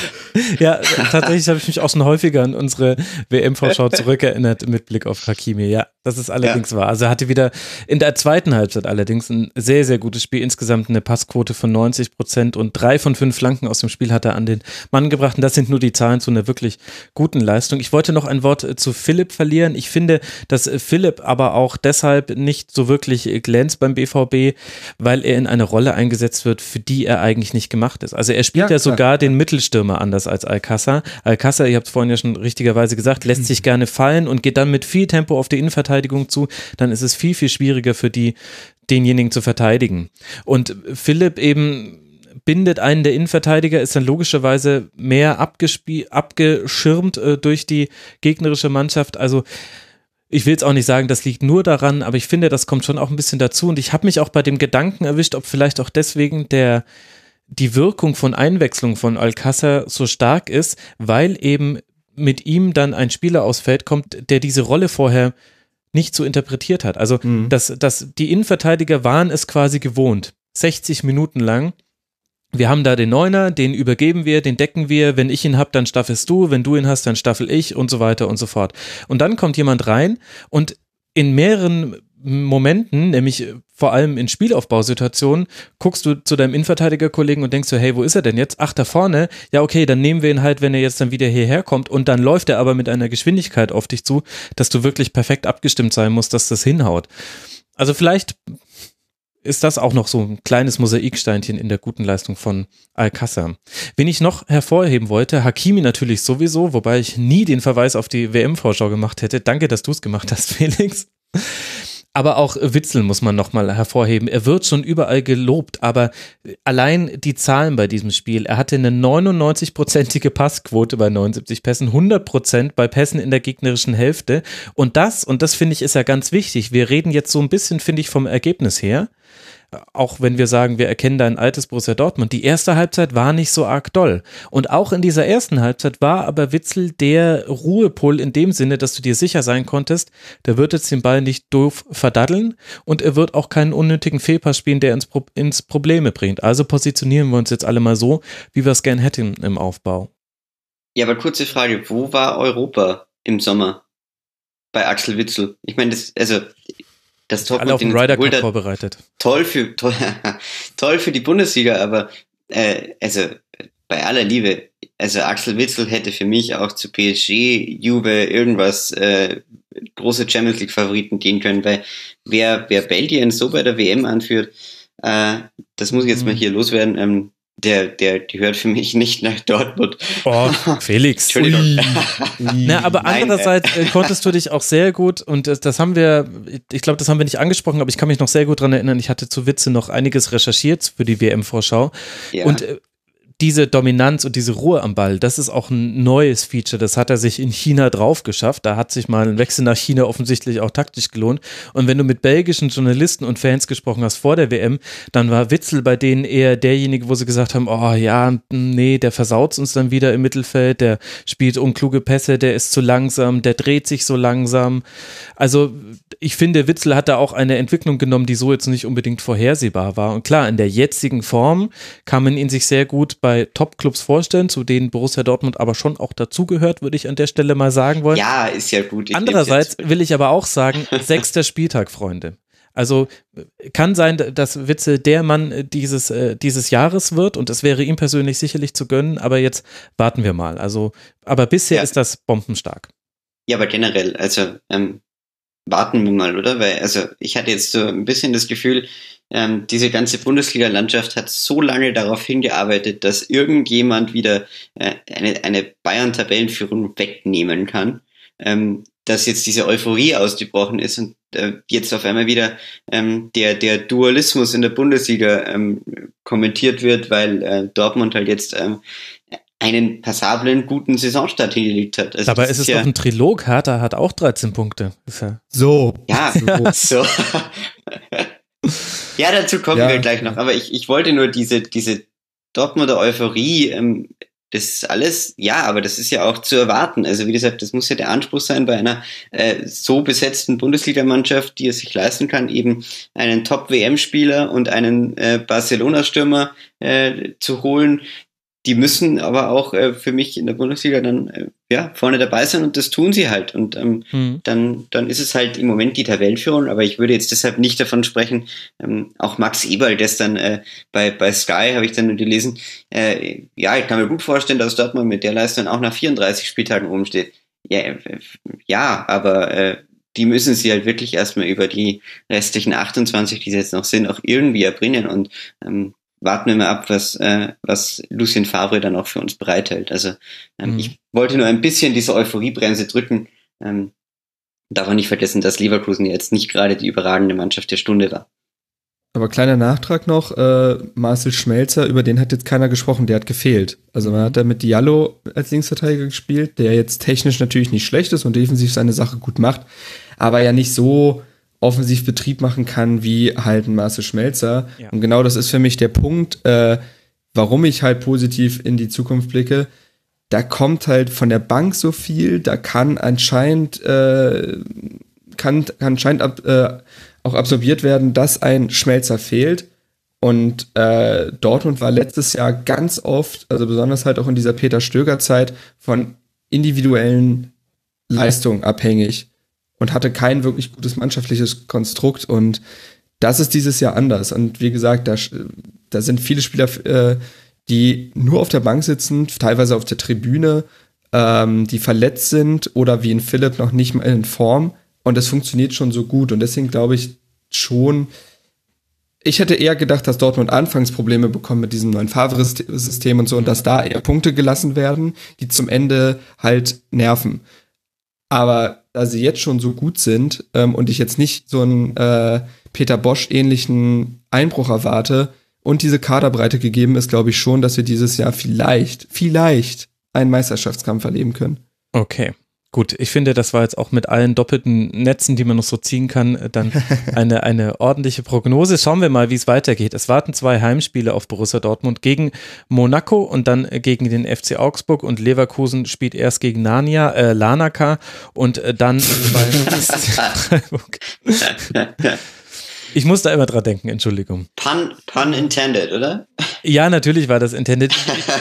Ich finde die Vorstellung lustig, dass sie in, äh, in, gegen Narnia ein Spiel haben. Vor allem auswärts stelle ich mir das interessant vor. Müssen die dann alle durch den Schrank? Nein. Schon, ja. Passen sie da überhaupt alle durch? Gut, das wir wollen das an, an, der Stelle nicht kommentieren. Wir wollen lieber über das Spiel sprechen, was dafür gesorgt hat, dass Borussia Dortmund überhaupt auf den ersten Platz springen konnte an diesem sechsten Spieltag, nämlich das 2 zu 0 von Hertha BSC gegen den FC Bayern am Freitagabend schon. Eine furiose erste Halbzeit legt Hertha hin und Ibišević und Duda treffen dann auch. In Hälfte 2 agieren dann eigentlich nur noch die Bayern, aber halt auch sehr wenig gefährlich. Da helfen auch 20 zu 2 Torschüsse in 45 Minuten nicht, wenn deren Qualität dann doch oh, unterer Durchschnitt ist wenn man es überhaupt noch mit einem Durchschnitt messen möchte. Felix, war das eine verdiente Niederlage für den FC Bayern? Ja. Und damit übergebe ich in Marc. nein, nein, nein, nein, nein. Erst noch Mehr wollte ich nicht hören, ich bin raus. Marc wird noch ganz, ganz viel über die Hertha sprechen müssen. Vorher möchte ich aber kurz äh, über die Bayern noch sprechen. Warum war es eine verdiente Niederlage, Felix? Boah, da, da haben wir jetzt wirklich, also da habe ich jetzt äh, zweieinhalb Tage nach Antworten gesucht und ich habe festgestellt, dass alle anderen auch nach Antwort suchen. Wirklich? Ähm, Nein, es, es gibt natürlich, es gibt ein, ein es gibt schon ein paar äh, Geschichten. Also ich finde, äh, du hast so ein bisschen, ich, meine, meine persönliche Meinung ist, dass sie ein bisschen müde wirkten. Die mhm. gesamte, die gesamte Zeit über. Und einfach dieser, wie du gerade gesagt hast, es waren 20 Torabschlüsse, aber es waren halt auch wirklich äh, 18 davon wirklich nicht gut. Also ähm, die waren da, da hat dieses, da hat dieses letzte bisschen gefehlt. Das hat Nilo Kovac auch nochmal angesprochen nach dem Spiel. Der hat, äh, hat auch war er, war er sehr positiv und hat gesagt, das ist immer noch alles gut, wir arbeiten und Chancen. Und dann hat er aber schon ähm, zugegeben, dass man das ist so ein Phänomen, dass, dass du eben die, diesen letzten Pass so spielen kannst, dass dann derjenige, der abschließt, ein relativ einfaches Tor schießen kann. Schachmatt, Oder du hast, Dada, das Genau, Schachmatt, mhm. ja. Oder du, du machst es halt so, dass der immer noch eine Aufgabe zu erfüllen hat, um ein Tor zu schießen. Ja? Und das war gegen Hertha wirklich andauernd der Fall, dass du einfach diese, diese letzten Zuspiele, die waren alle ungenau und das hat für mich so ein bisschen sich angefühlt, als wären sie nicht ganz auf dieser, auf dieser Höhe, äh, was erstaunlicherweise wirklich oft der Fall ist im Olympiastadion. Ähm, vielleicht müssen wir da auch nochmal in die Analyse gehen, vielleicht passt da irgendwas mit den Schwingungen nicht. Ähm, müssen wir aber, das, da begeben wir uns jetzt Stellen da ganz viele Buddha-Statuen aus, das ist halt. Richtig. Äh, ne? Jürgen Klinsmann mal wieder einladen. Ähm, nee, aber. Jonathan das, ist ja schon da. Stimmt, der war wahrscheinlich eh zu Besuch, der Jürgen. Äh, nee, aber sonst, ähm, man kann jetzt nicht sagen, dass es ein wirklich schlechtes Spiel vom FC Bayern war. Es war halt einfach. Äh, Findest nicht, du nicht? Nö. Weil, also klar, man hat viele Torabschlüsse gehabt, aber wenn davon so wenig gefährlich ist und das gegen einen Gegner, ja, es war schwierig, weil in der zweiten Halbzeit stand Hertha sehr, sehr tief. In der ersten Halbzeit hast du Hertha mit individuellen Fehlern und auch einer gewissen, man könnte sagen, überheblichen Zweikampfführung in der einen oder anderen Szene hast du es ermöglicht, dass Hertha in Führung geht und dann stehen sie sehr tief. Das ist natürlich schwierig. Aber aber dann so wenig draus zu kreieren und im Grunde die erste richtige Chance ist dann ein Lewandowski-Kopfball und vorher noch eine Szene, in der äh, Kraft den Ball gerade noch klären kann und am langen Pfosten verpassen zwei Bayern-Spieler. Das war aber jeweils schon sehr, sehr spät im Spiel. Das würde ich dann schon als schlechte Leistung für eine so offensiv starke Mannschaft wie den FC Bayern titulieren. Ja, ja, aber ich, ich, ich tue mir trotzdem schwer damit, weil es, ich gebe dir recht, es war vielleicht eine, eine schlechte Leistung von, von Einzelnen, aber ich fand jetzt, ähm, da würde ich Nico Kovac schon zustimmen, äh, dieses Spiel hätte auch nicht, muss auch nicht 2-0 für die Hertha ausgehen. Also das ist, ähm, das ist natürlich schon auch bei, bei Jerome Boateng ähm, Geschenke verteilt, wo keine Geschenke zu verteilen sind und dann ist dieses, dieses komplette, also wenn du, wenn du mit dem 0-0 in die Halbzeit gehst, hält dieses, ähm, dieses äh, Konzept, das, das geht sich nicht aus in der zweiten Halbzeit. Da fällt dann eigentlich irgendeiner rein oder du spielst halt unentschieden. Aber ähm, wenn natürlich Jerome Boateng ähm, so eine Aktion bringt, du dich dann wirklich einmal saudoof auskontern lässt und da würde ich wirklich sagen, das war, das war schlecht. Ja, auch von äh, Alaba, der der, der vor überhaupt nicht in den Zweikampf kommt und ähm, Süle, der in der Mitte ähm, ganz eine komische Bewegung vor diesem Duda-Abschluss macht, also wo er einfach rausgehen muss. Also da gibt es ja auch keine Debatte, da musst du einfach, da, da gab es ja nur eine Möglichkeit, wie du diesen Ball in den Strafraum bekommen konntest und die war nicht da, wo Niklas Süle stand. Ähm, und insofern würde ich da sagen, das waren zwei wirklich schlechte Aktionen. Würde aber sonst nicht davon, also ich würde jetzt nicht mit der, mit der Glocke durchs Dorf, durch, durchs Dorf laufen und irgendwie vom, vom Untergang und sprechen, weil das jetzt, ja. ja. weil das jetzt irgendwie die, die schlechte Leistung war. Das passiert. Ähm, wie gesagt, ich weiß nicht, was, was da in Berlin los ist. Was macht ihr da, Marc? Was verteilt ihr da in dem Stadion? Legt ihr irgendwas in die Kabinen? Legt ihr irgendwie so, ähm, vielleicht so Anti-Buddhas? Gibt's da irgendwie, vielleicht kannst du ja uns ja Insights berichten, warum das, ja, warum sich tut, die, warum tut sich Bayern so schwer? Das ist die Rolltreppe, da legen wir so, so ganz viele zerkaute, ähm, Döner. Ähm, nee, so Süßigkeiten und so hin und äh, lassen, dann, lassen dann aber erst die Auswärtsmannschaft drüber laufen und dann kleben die da dran und dann ist es sofort schwieriger auf dem Platz sich zu bewegen, weil du denkst, hä, was naja. Bin ich denn so langsam? Ich glaube, du kannst heutzutage Profis eher ablenken, wenn du wunderbare Selfie-Spots in dein Stadion einbaust und dann können sie doch nicht sich ans Handyverbot halten. Ich glaube, das ist viel, viel gefährlicher für einen Profi heutzutage. Aber ich fand die Aussage interessant von dir, Felix, dass du gesagt hast, Hertha hätte das so nicht durchhalten können. Also wenn nicht dieser Fehler von Boateng ähm, passiert wäre oder die zwei. Wenn sie nicht Fehler. führen, glaube. Ja, also. und da würde ich gegenhalten. Also nicht nur jetzt aus der Erfahrung heraus, also du hast es ja schon angedeutet, Bayern tut sich inzwischen traditionell schwer gegen Hertha. Letzte Partie 0 zu 0 zu Hause, auswärts 2 zu 2 in letzter Sekunde erst, auswärts 1 zu 1 und äh, der letzte Sieg war im Jahr 2016 zu Hause gegen Hertha mit 3 zu 0. Ich würde aber die Gegenthese fast aufstellen und ich finde, Kovac wurde von Dardai ausgecoacht und das hätte auch dann in der zweiten Halbzeit passieren können. Denn die Art und Weise, wie Hertha draufgegangen ist und wie man das, was der FC Augsburg im Kleinen vorgemacht hat am Dienstag, noch viel besser jetzt an diesem Freitag umgesetzt hat, nämlich noch viel mehr Wucht dann in der Umschaltsituation. Da hatte der FC Bayern nichts entgegenzusetzen und das hätte auch in der zweiten Halbzeit so passieren können. Marc, was, wie denkst du denn darüber? Ich glaube auch, dass Hertha einfach diesen Stiefel der ersten Halbzeit so lange weitergespielt hätte, wie es halt gegangen wäre, wenn sie nicht in Führung gegangen wären, weil dann ist ja klar, wenn du einzeln führst, besonders wenn du 2-0 führst als Hertha, wo du ja auch weißt, dass du defensiv sehr große Stärken hast, ziehst du dich zurück. So. Aber ich glaube, solange man nicht geführt hätte, hätte man das auch so in diesem Pressing weitergespielt, ähm, weil man einfach nichts zu verlieren hatte und weil Dardai die Mannschaft momentan auch einfach spielen lässt. So. Und ähm, dann gehst du halt einzeln in Führung. Ich finde auch, dass es äh, insgesamt auch die Halbzeitführung verdient ist, weil Hertha wahnsinnig gut gegen den Ball gearbeitet hat. Also in der Zentrale durch äh, Schellbrett, Duda, Meier nichts zugelassen. Also Rames, Renato Sanchez und wer war der dritte im Bunde? Thiago. Äh, Thiago noch am ehesten, aber Rames war komplett abgemeldet. Sanchez natürlich mit nach vorne gelaufen, aber sobald er vom letzten Drittel ankam, überhaupt keine Ahnung gehabt, was er da anfangen sollte mit dem Ball. Mhm. Ähm, und das lag halt zum einen daran, dass Hertha teilweise so eine gezielte Manndeckung gespielt hat, also, also mein, situativ. Beispielsweise Duda, der auf Thiago gegangen ist. Duda ja sowieso ähm, jemand, der in gewissen Spielsituationen einfach zum reinen Manndecker wird. Also wir haben es auch gegen Schalke gesehen, als er, Rudi, Rudi, ja. als er Rudi aus dem Spiel genommen hat. Ja, äh, letzte Saison gegen Dortmund hat er Weigel aus dem Spiel genommen. Und das ist so ein, das hat auch Dada mal gesagt, das ist ja so ein beliebtes Mittel aus den 90er Jahren, dass so quasi der Zehner so der erste Sechser ist. Und das wendet er halt gerne an. Heutzutage eher so ein Kreisliga-Phänomen, aber wie man sieht, Mannschaften können sich darauf schwer einstellen. Ähm, du hattest einfach ein unglaublich laufintensives Spiel. Du hattest einen Valentino Lazaro, der natürlich eine unglaublich schwere Aufgabe hatte gegen Alaba und Ribery. Also Ribery war, das war auch ein gutes Spiel an sich von ihm. Also ähm, wahnsinnig oft da das Dribbling gesucht, ja auch oft gewonnen, aber dann war trotzdem irgendwie immer noch ein Fuß dazwischen. Hertha hat ja auch zu unglaublich vielen Ecken geklärt. Mhm. Aber sobald der Ball dann in, in den eigenen Reihen war, ging es halt wahnsinnig schnell nach vorne. Und da gab es ein paar, äh, paar Gründe für. Erstens, und das fand ich so beachtlich und so herausragend, Hertha hat in der ersten Halbzeit versucht, immer immer alles spielerisch zu lösen. Es gab quasi keinen langen Ball. Arne Meyer hat in dieser Partie nicht einen langen Ball gespielt und trotzdem eine Passquote von 94 Prozent gehabt. Mhm. So, als 19-Jähriger ist das ganz okay. Ähm, da schneizt Felix mit der Zunge, hast du es gehört? Ja, ja, ja, ja.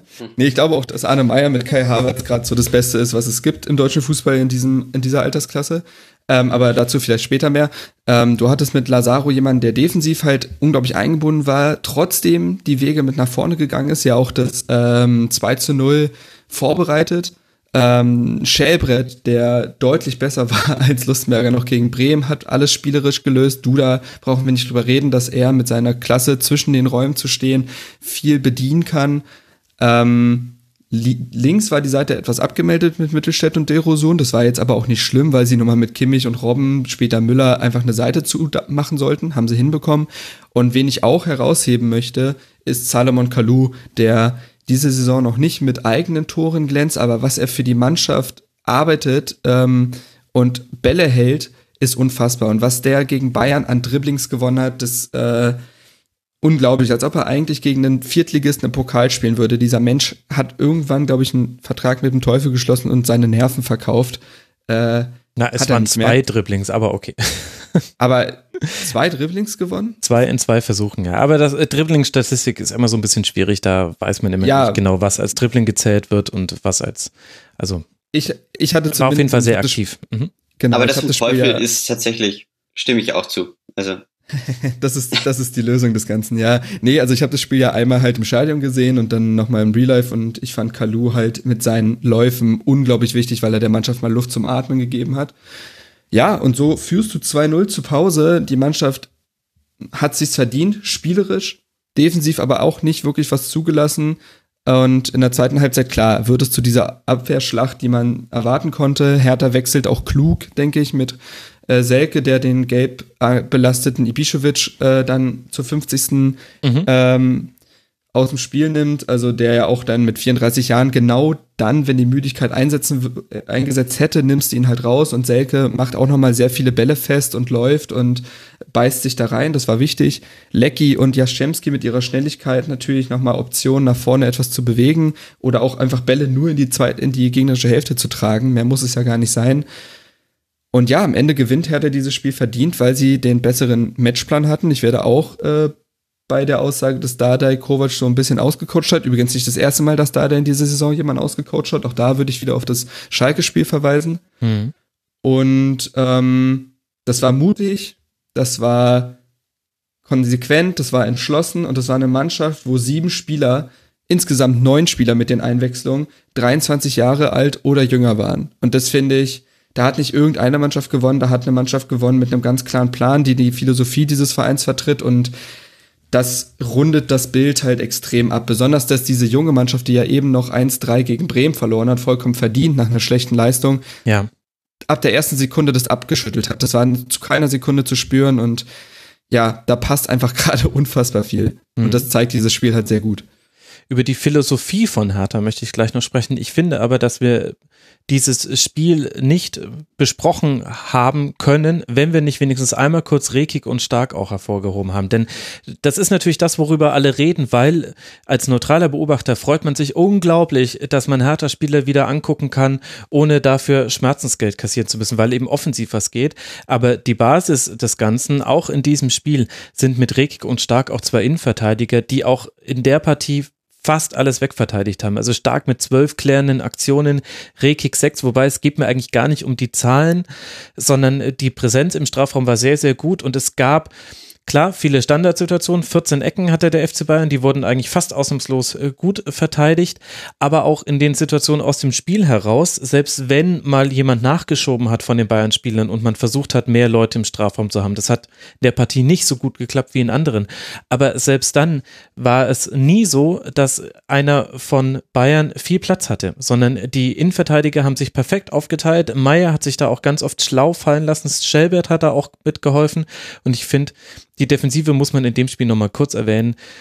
Wunderbares ja, Spiel gemacht. Zentral ging da gar nichts und es lag nicht nur daran, dass die Bayern vielleicht auch nicht den besten alle ihrer Tage hatten, sondern da war auch wirklich ein Gegner, der sowohl offensiv wie auch defensiv gegenhalten konnte.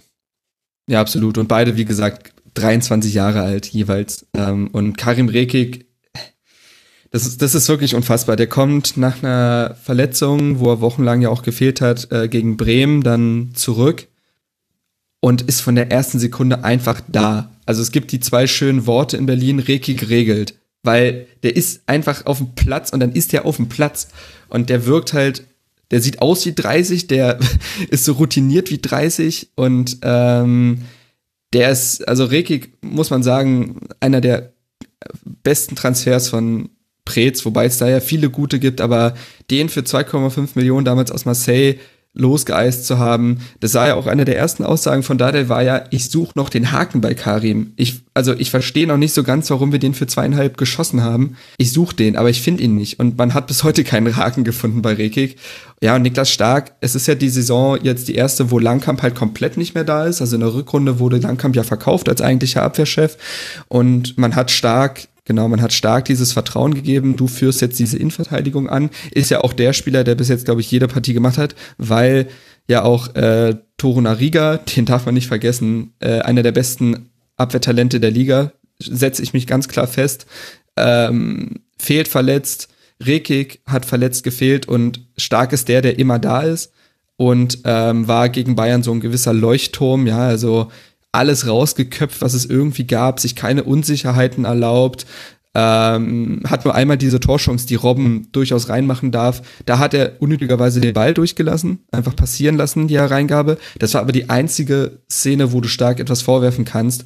Und ja, klar, die Innenverteidigung muss man hier loben, die ihren Strafraum wirklich sauber gehalten hat, denn auch wenn 25 Torschüsse bei rumkamen, äh, fand ich jetzt Robert Lewandowski als zumindest Abschlussspieler in diesem Spiel nicht präsent und das lag dann auch an den beiden.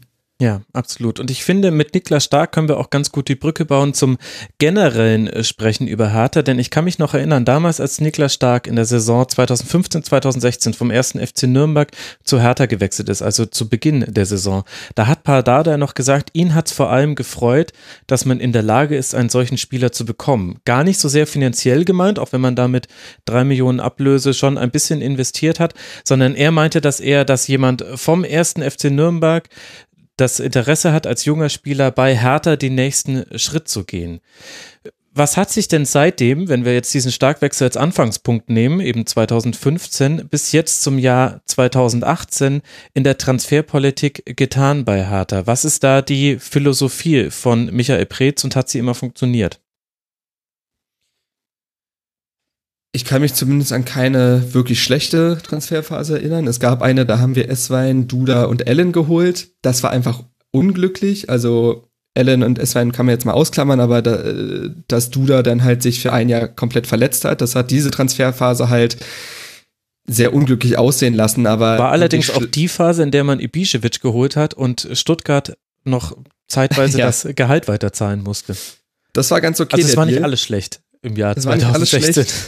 Nee, es war nicht alles schlecht. Ähm, man hat ja auch einen Mitchell Weiser beispielsweise geholt in dem Jahr, wo Stark kam. Ähm, und nee, die Philosophie ist ganz klar. Du hast teilweise halt noch aus der Phase vor, äh, vor diesen Wechseln hast du gewisse ähm, Stammspieler oder Routiniers, die diesen Stamm bilden. Also Kalu, Schellbrett, ähm, Jahrstein, ähm, Lustenberger auch Spieler für die Kabine und drumherum willst du etwas bauen, was sich aus Eigengewächsen zusammensetzt und aus jungen Spielern, die du halt aus anderen Vereinen zu dir holst. Ähm, so, und das ist erstmal die grundsätzliche Idee dahinter und gleichzeitig will man ja auch jedes Jahr schaffen, sich spielerisch Kompetenz dazu zu holen. Also Duda war der glasklarste Schritt in der Saison nach dem äh, nach dem Nichtabstieg, den Dada geholt hatte, ähm, hatten wir zum Beispiel Vladimir Darida geholt, der zu dem Zeitpunkt ein Spieler war, den wir, also das, der konnte Fußball spielen. So, mhm. das war ein verrücktes Gefühl. also Berlin. das war diese Transferperiode mit äh, Darida, Stark, Weiser und übrigens da genau. kam Ibišević schon als Laie. Das habe ich äh, gerade falsch schon, verortet. Genau. Ähm, dieses Jahr später war ja dann quasi nur, dass dann der Wechsel vollzogen wurde. Also ja. genau, genau, genau. Da war er nur ausgeliehen. Aber und, da wollte man ähm, Fußball spielen oder hat so langsam peu à peu Spieler dazugeholt, die dann eben auch mit dem Ball am Fuß etwas machen können. Ja, genau. Also das siehst du ja auch an dem Weiser. Auch da Schalke wollte ihn genauso, er ist zu uns gekommen. Und das war dann halt, okay, wir kriegen jetzt stark, der, da wo wir die auch die drei Millionen, die kamen aus dem Schulz-Verkauf nach Gladbach, haben wir direkt reinvestiert. Würde ich, den Deal würde ich auch, egal, dass jetzt Schulz sich super entwickelt hat, würde ich auch jederzeit wieder eingehen, weil er bei uns einfach noch klare Defizite hatte, egal. Ähm, und daraus entwickelt sich halt langsam so eine Mannschaft, die Fußball spielen will und die den, die das Vertrauen vom Trainer bekommt und man darf auch nicht vergessen, bei all den Nagelsmanns und Tedescos dieser Liga, Dada ist immer noch ein junger Trainer. Das ist in heutigen Verhältnissen teilweise nicht mehr so gut abgebildet, weil er ja auch mit nach Christian Streich mittlerweile der dienstälteste Trainer ist, aber der Mann ist jetzt keine 50. So, mhm, 42 äh, tatsächlich sogar nur.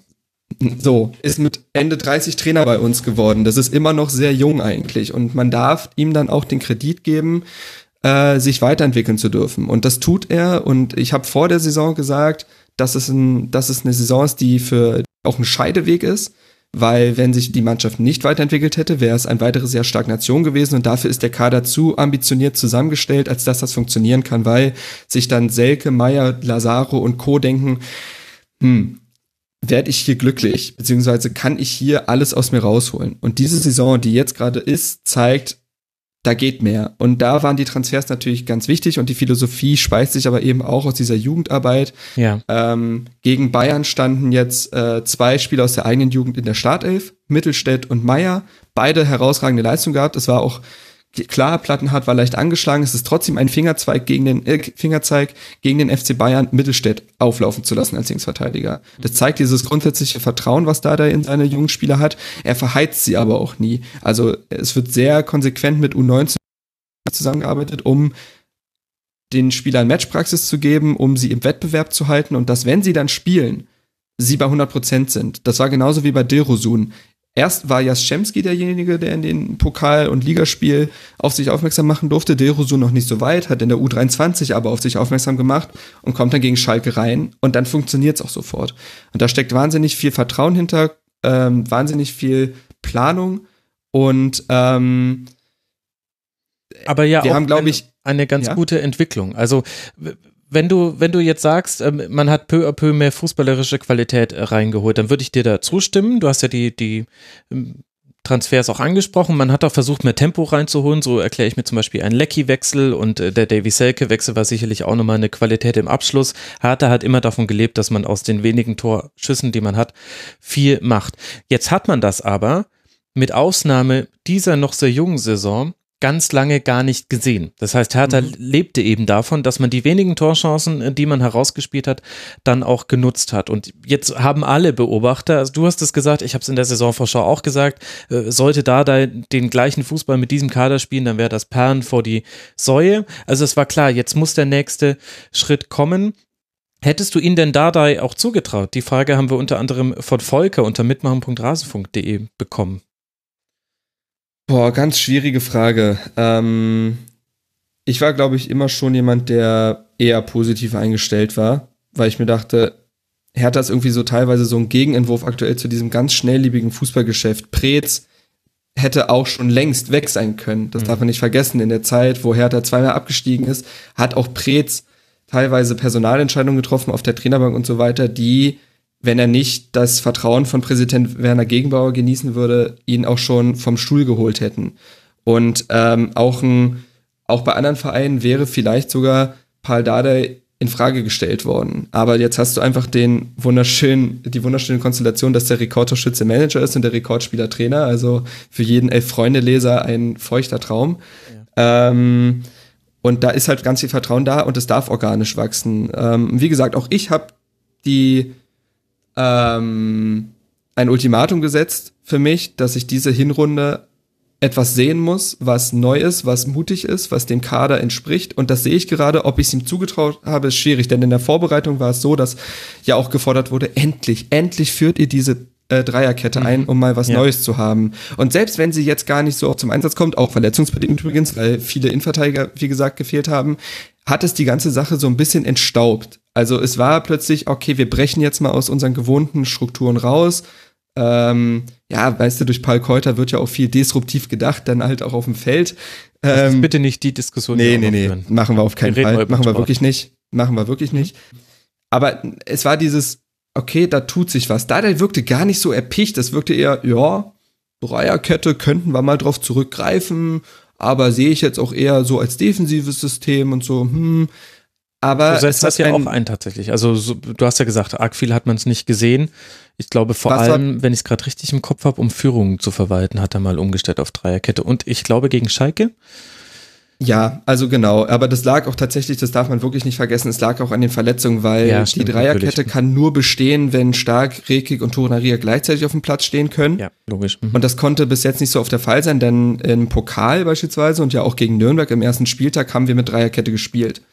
Ähm, also es hat auch schon personelle Gründe, dass die jetzt noch nicht so oft zum Einsatz kamen. Aber äh, gegen Schalke haben wir drei oder haben wir drei verschiedene Formationen gespielt. Das gab es vorher nie. Also das Verrückteste, was da da mal gemacht hat, war auf ein 4-4-2 zu stellen.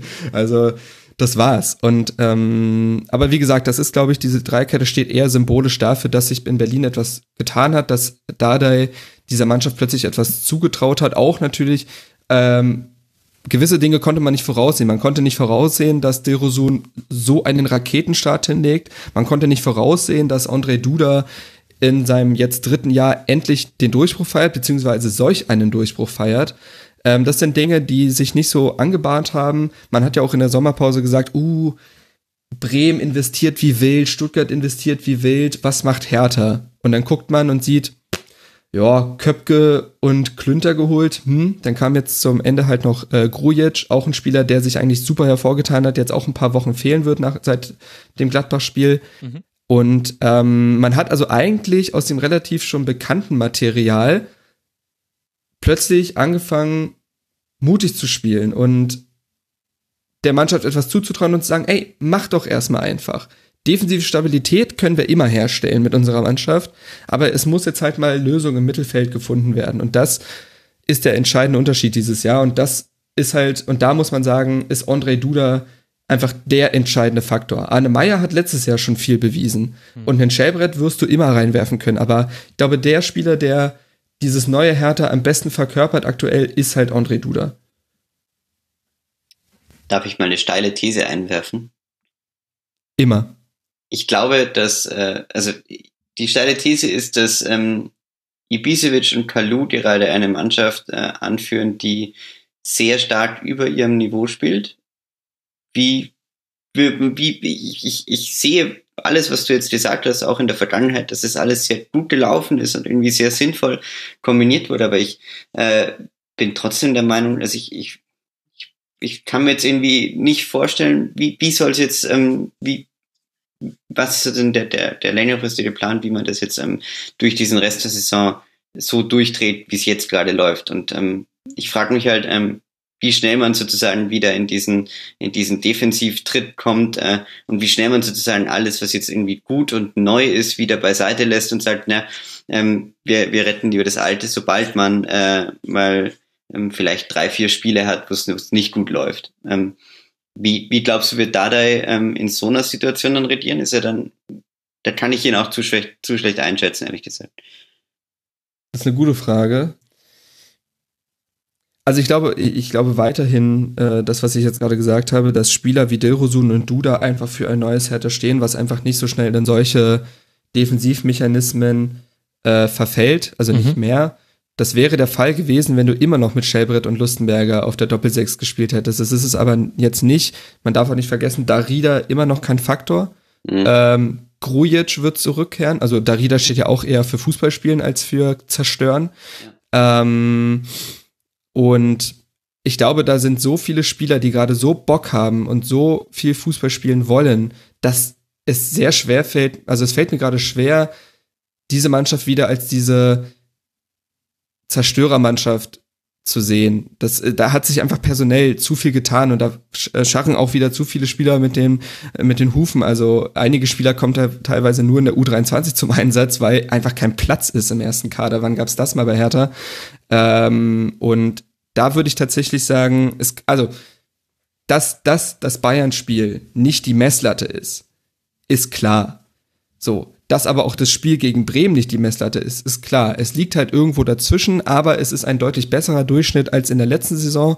Und es ist auch so, dass jeder Herr Taner sagt, ey, es muss ja gar nicht das europäische Geschäft sein. Ich will bloß einfach mal wieder Fußball sehen. Wenn es am Ende mit dieser unerfahrenen Truppe, die Fehler machen darf, die auch mal ein paar Spiele einbrechen darf, wenn das dann am Ende Platz 8, 9 wird, so what? Es geht wirklich nur um diese spielerische Entwicklung, dass man was sieht, denn das darf man nicht vergessen. Man kann nicht beides haben. Man kann nicht sagen, äh, wir wollen jetzt aber diesen fußballerisch tollen Fußball mit den jungen Spielern sehen, aber dann dieser blutjungen Mannschaft nicht die Freiheit geben, auch mal so ein Spiel wie Bremen drin zu haben. Das muss sich, das wird sich die Waage halten und da ist natürlich viel Erwartungsmanagement dabei, was aber Dada auch großartig macht. Da war ja noch nie jemand, der da aufgeregt irgendwelche neuen Ziele formuliert hat oder so, sondern immer sagt, müssen wir uns jetzt nicht in die eigene Tasche lügen. Ja, das war jetzt sehr gut, aber als nächstes kommt Mainz, das wird wieder ein richtig schweres Spiel und das ist auch so. Und ich kann mir sogar vorstellen, dass die nächsten beiden Spiele, Mainz-Freiburg, mhm. das tatsächliche Niveau dieser Mannschaft zeigen könnten. Du hattest jetzt nämlich so, ich sag mal, Freak-Spiele äh, gegen Bayern, auch gegen Gladbach ich im Durchschnitt auch besser, bessere Spiele einfach gegen Wolfsburg, Schalke. Aber wo die Mannschaft wirklich steht, wenn sie auch ein Spiel machen muss, wenn sie ein leichter Favorit ist, gegen Mainz, gegen Freiburg, das sind die Spiele, glaube ich, die so das Niveau äh, einbetten werden. Mhm. Ja, ist gut möglich. Bin ich auch gespannt drauf, auch wie die Gegner darauf reagieren werden. Also das, was du ja beschrieben hast, äh, das ist ja alles richtig. Das konnte man sehen, wie wichtig du da ist, wie wichtig die Außen sind mit Di und Lazaro, Kalu auf der anderen Seite und äh, Di und, und Plattenhardt oder Mittelstädt. Aber da kann man sich als Gegner auch drauf einstellen. Und wenn man als Gegner nicht mit der Zielsetzung ins Spiel gegen Hertha geht, wir wollen das jetzt hier gewinnen, sondern man geht vielleicht aus der ja. Sicht der Tabelle raus und sagt, wir wollen jetzt hier erstmal einen Unentschieden holen, dann sehe ich da ganz schnell eine Fünferkette und drei Sechser davor und dann werden nämlich die Außen mal wieder gedoppelt. Übrigens etwas, was man kaum noch sieht in der Bundesliga, dass, dass Spieler auf den Außenpositionen gedoppelt werden. Wisst ihr noch, früher hat so immer Dortmund gegen Bayern verteidigt und eigentlich alle, die ja, sich irgendwie erlauben konnten. Also was ich sagen will, ist, ich erwarte da eine, eine Gegenreaktion. Also so ist es ja immer, dass man sich äh, darauf anpasst. Jetzt hat man ein paar neue Dinge bei Hertha gesehen und das ist zwar nicht mehr komplett überraschend für jeden Bundesligisten, die scouten auch ordentlich, aber die Lösungen, die vor allem Mannschaften, die gegen Hertha jetzt nicht mit dem Anspruch rangehen, das Spiel zu gewinnen, eben Mainz, eben Freiburg, wählen, die werden vielleicht dann anders aussehen. Und äh, dann, dann bin ich wirklich sehr gespannt, wie sich das dann wieder einpendelt da darf man dann auch wahrscheinlich die einzelnen Ergebnisse nicht überbewerten, aber vielleicht ja, sehen wir dann tatsächlich eine Veränderung. Vielleicht verlagert sich auch einfach der Spielvortrag ein bisschen nach vorne. Ich fand, dass Hertha immer eine Mannschaft war, die sehr, sehr tief stand, sogar im eigenen Ballbesitz recht tief, ja. eben auf Sicherheit bedacht. Das ist auch völlig legitim. Vielleicht muss man aber dann gegen andere Mannschaften, also Mainz und Freiburg, gut, das sind jetzt nicht die totalen Zerstörer, aber vielleicht muss man manchmal auch im Ballbesitz ähm, offensiver rausschieben, denn du hast ja im Grunde auch mit den, mit der Defensivreihe Spieler, die schnell genug sind, auch ein Laufduell zu gewinnen. Also bin gespannt. Genau, genau. Aber das ist es halt, ne? Du hast jetzt einfach auch personell, aber auch die Option, gegen solche Mannschaften eigentlich Lösungen zu finden. Also, meinst du gegen Gladbach gesehen, was Hertha da so großartig gemacht hat, war halt diese Mittelfeldzentrale aus Meier, Grujic und Duda, die aus der Mitte heraus ein Spiel eröffnen konnten, was in der Bundesliga selten der Fall ist mittlerweile. Und selbst wenn sie in der Mitte nicht durchgebrochen sind, haben sie zumindest den Fokus auf die Mitte gestellt und ganz schnell auf die Außen gespielt, wo ein Dilrosun wartet, wo ein Kalu wartet, wo ein Lazaro wartet, ja, wo auch ein Plattenhardt wartet, der aus dem Halbraum zumindest gute äh, Flanken schlagen kann. Ähm, Fuß, fußballerisch aber deutlich abfällt zu den anderen, das muss mal muss so gesagt werden. Und das sind eigentlich mittlerweile Lösungen, Du hast auch, kannst auch von der Bank einen Jaschemski bringen, einen Selke bringen aktuell, weil Ibišević darf man auch nicht vergessen, der steht bei vier Saisontoren. Das hat ihm auch keiner mehr zugetraut. Also ähm, alle reden über die Torquote von André Duda, die ja auch unglaublich ist, aber da und die möchte ich eigentlich auch herausheben, nochmal kurz herausheben, zumindest diese Oldies, die in der Mannschaft sind, sind für die Kabine und so weiter unglaublich wichtig. Wenn man Social Media so ein bisschen verfolgt, was Kalu, glaube ich, André Duda für Selbstvertrauen gibt, ist so wichtig für den Jungen, der in zwei Jahren ja auch, der auch in den zwei Jahren gesagt hat, ich bin auch menschlich nicht in dieser Stadt angekommen. Und da ist dieses Gerüst aus diesen älteren Spielern super wichtig. Kalu zum Beispiel, der auch gegen Bayern gesagt hat, eigentlich bin ich der Stamm-Elfmeterschütze, aber Ibišević hat einen Lauf und den möchte ich ihm nicht kaputt machen und deswegen schießt er. Das sind alles so kleine Dinge, wo du merkst, der Teamgeist ist unglaublich stimmig in der Mannschaft und diese Mischung aus alten und jungen Spielern passt, weil die jungen Spieler Respekt haben, aber trotzdem den Konkurrenzkampf extrem erhöhen und die alten Spieler ein Gerüst bilden, menschlich wie sportlich, was super funktioniert. Und ähm, ich glaube, daraus wird sich so eine Mischung ergeben, die über die Saison schon so ein bisschen trägt. Wie gesagt, diese Mannschaft wird Einbrüche haben. Der, die Spiele gegen Gladbach und Bayern sind nicht der Maßstab, an den gemessen wird. Es muss aber eine durchschnittliche Weiterentwicklung stattfinden und die findet ja gerade statt. Das sieht ja wirklich jeder. Es ist sehr ungewohnt, gerade so im Rampenlicht zu stehen als Hertha, denn auch in der Vergangenheit hat Hertha ja mal in der Hinrunde mit Platz drei oder sowas beendet. Trotzdem war man unterm Radar, weil der Fußball es nicht hergegeben hat. Und, und weil die Rückrunden ähm, auch immer sensationell schlecht waren. Und exakt, das wird jetzt halt interessant werden. Ne? Schafft man das aktuelle Niveau ungefähr in der Hinrunde zu halten? Schafft man es, diese Welle mitzunehmen? Und was passiert in der Rückrunde, wenn du das erste Spiel gegen Nürnberg verlierst? So. Und das sind so Fragen, die kann ich euch allen noch nicht beantworten. Die kann auch da der nicht beantworten, weil es halt diese junge Mannschaft ist. Aber da sind gerade viele Fragezeichen halt Ausrufezeichen. Das kann aber auch sich wieder drehen. Mhm. Das trifft uns gut. Ja, das trifft es wirklich ganz gut, auch wenn es so ein bisschen Larifari ist, aber man hatte jetzt ein paar Spielen ein bisschen Glück, man hat ein paar Spiele auch sehr, sehr verdient äh, erfolgreich bestritten. Jetzt gucken wir mal, ich persönlich freue mich noch mehr als jetzt auf Mainz und Freiburg, eigentlich auf die beiden Heimspiele, die man im November haben wird, gegen Raba Leipzig Anfang November und gegen die TSG aus Hoffenheim Ende November ist es dann, wenn die Form und das äh, Personal dann ungefähr noch vergleichbar ist mit heute, dann könnte ich mir vorstellen, dass das sehr, sehr interessante und schön anzuschauende Spiele werden und auch zwischendrin könnte natürlich das eine oder andere nette noch bei rausfallen. Für Hertha geht es jetzt weiter in Mainz haben wir schon angesprochen. Die Bayern empfangen jetzt zu Hause erst Ajax Amsterdam und Borussia Mönchengladbach. Das heißt gleich das nächste Team, mit dem man traditionell nicht so gut zurechtkommt. Da können sich Gladbacher und Hertaner die Hand geben. Lasst uns aber dann mal weitermachen mit dem Blick auf den sechsten Spieltag und über das Spiel zwischen Hoffenheim und Rasenballsport Leipzig sprechen. Leipzig ist neben Dortmund nämlich die einzige Mannschaft, die es ohne Niederlage durch die englische Woche geschafft hat. Und vielleicht war der Sieg in Hoffenheim dabei die beeindruckendste Leistung. Dreimal Aluminium getroffen und dennoch mit 2 zu 1 gewonnen. Erst in der Nachspielzeit kommt Hoffenheim mit einem Strafstoß nochmal ran. Felix, was hat sich denn bei Raba verändert, dass man jetzt so viel erfolgreicher spielt als zu Beginn der Saison oder ist die Antwort darauf gar nicht so viel? Es gibt, es gibt jetzt klare Ansagen von Ralf Rangnick. Haha, die gab es ja vorher auch schon. Also das kann schon mal nicht gewesen sein. Ähm, Ach so, du meinst, dass nee. der Sportdirektor den Trainer unter Druck gesetzt hat. Wie lange Richtig. werden wir diesen Witz noch durch die Saison ziehen, bis wahrscheinlich Julian Nagelsmann kommt? Auf jeden Fall. Ich finde so, ich fand es ja auch davor schon so lustig vor dem Spiel, ähm, diese, diese Debatte, als, äh, als Nagelsmann gesagt hat, ähm, ich bin mir nicht sicher, ob Ralf Rangnick mein Chef ist und Ralf Rangnick dann beleidigt entgegnete, naja, natürlich ist er nicht der Chef, der Chef ist dann der Sportdirektor, wo ich mir dann dachte, naja, aber er ist doch dann wieder Sport. Es ist verrückt. Es ist wirklich eine, eine wunderbare sportjournalistische Ich finde ehrlich gesagt, diese, dieses Thema finde ich am uninteressantesten, wenn es um das Spiel Hoffenheim gegen Leipzig absolut, geht. Absolut, absolut. Da stimme ich dir voll zu. Deshalb ähm, mein, mein Take auf das Spiel. Mhm. Ich fand sehr lustig, dass, ähm, ähm, okay, jetzt erwähne ich Ralf Rangnick schon wieder, aber diesmal in seiner Funktion als Trainer, ähm, er hat ja mit einer sehr klugen Dreierkette gespielt. Mhm. Ähm, das ist so ein bisschen die Taktik, die ähm, Hoffenheim letztes Jahr gegen äh, Raba angewendet hat, zumindest mit, zweimal mit großartigem Erfolg. Ich glaube einmal 4-0 und einmal 5 irgendwas. Also auf jeden Fall zweimal sehr erfolgreich. Mhm. Ähm, und jetzt spielt Hoff, er spielt Rasenball mit der Hoffenheim-Taktik. Äh, wobei man letztes Jahr, ich habe nochmal die Schlagzeilen durchgeschaut, ähm, gesagt hat, dass die TSG äh, Rasenballsport Leipzig mit der Rasenballtaktik geschlagen hat. Also es ist ein Verwirrspiel von Saison zu Saison. Ich kann nicht äh, mal mehr dir folgen, es ist wirklich sehr verwirrend.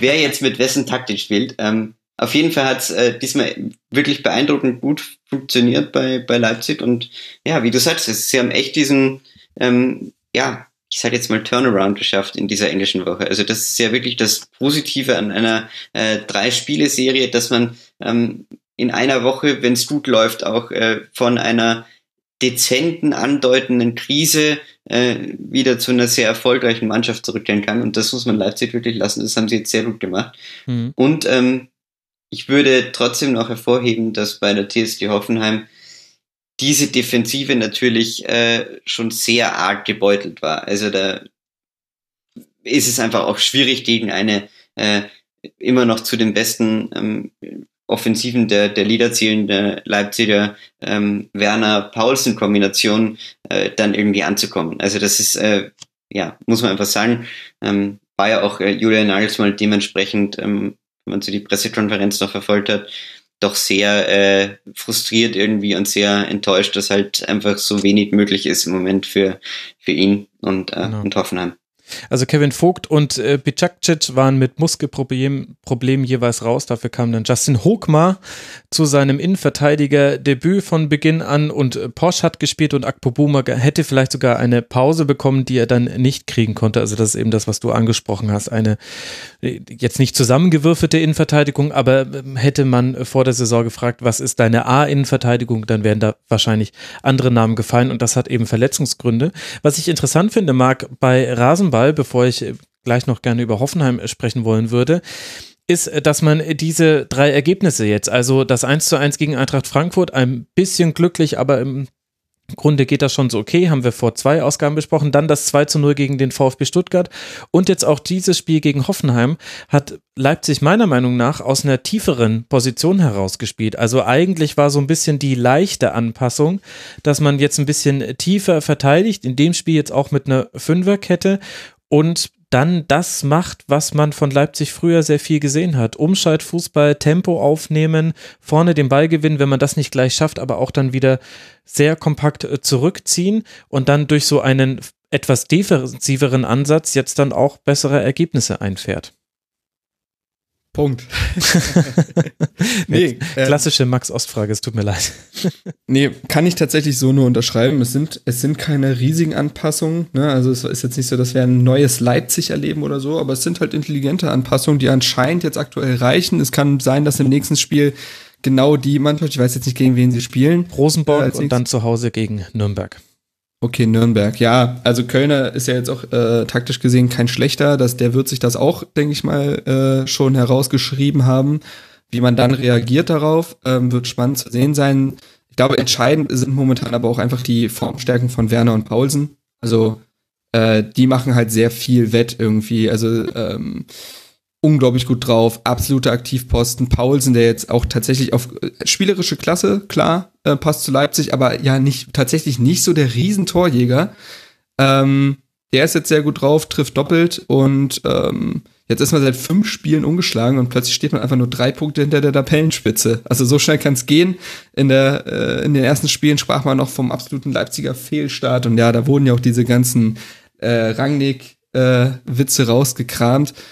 Aber das läuft jetzt einfach und ähm, jetzt muss man halt gucken, ob das jetzt eins, das einzige Ass im Ärmel war von Rangnick, die Mannschaft einfach weiter, etwas weiter hinten starten zu lassen, oder ob da noch mehr Variationen sind. Wenn ja, dann ich habe Leipzig tatsächlich eine gute Rolle in dieser Saison zugetraut. Mhm. Ich, vielleicht äh, wird sich das ja nochmal bewahrheiten, weil sie ja eigentlich auch einen recht interessanten Kader haben, weil ich finde auch, dass die Neuzugänge interessant sind. Auch äh, der brasilianische Mittelstürmer war ja in den, äh, ich, mir, sein Name ist mir entfallen, Matthias aber der Kunja, ist, meinst du?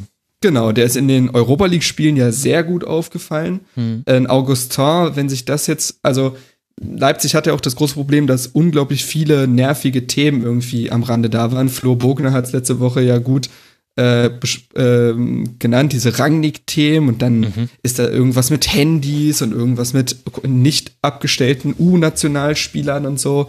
Und wenn das jetzt alles mal so ein bisschen einfach nur auf äh, zur Seite gedrängt wird und einfach alle sich mal auf Fußball fokussieren, kann Leipzig diese Saison, weil ja auch Mannschaften, die man eigentlich es zugetraut hat, vorne zu stehen, schwächeln, ähm, da denke ich mal schon wieder oben mitspielen. Also sie sind jetzt in einem Flow, das kann man, glaube ich, ihnen nicht mehr abschreiben. Mhm. So ein bisschen der Schalker Pragmatismus der letzten Saison, den man jetzt in Leipzig hat, finde ich, ist so ein bisschen äh, vergleichbar von der Herangehensweise. Bei Timo Werner würde ich dir völlig recht geben, dass da immer noch viel Qualität da ist da habe ich ein bisschen die Sorge von außen betrachtet, dass das jetzt kippt. Also der ist immer noch sehr bemüht und äh, der hat sehr viele Torabschlüsse, legt auch viele Torschüsse auf.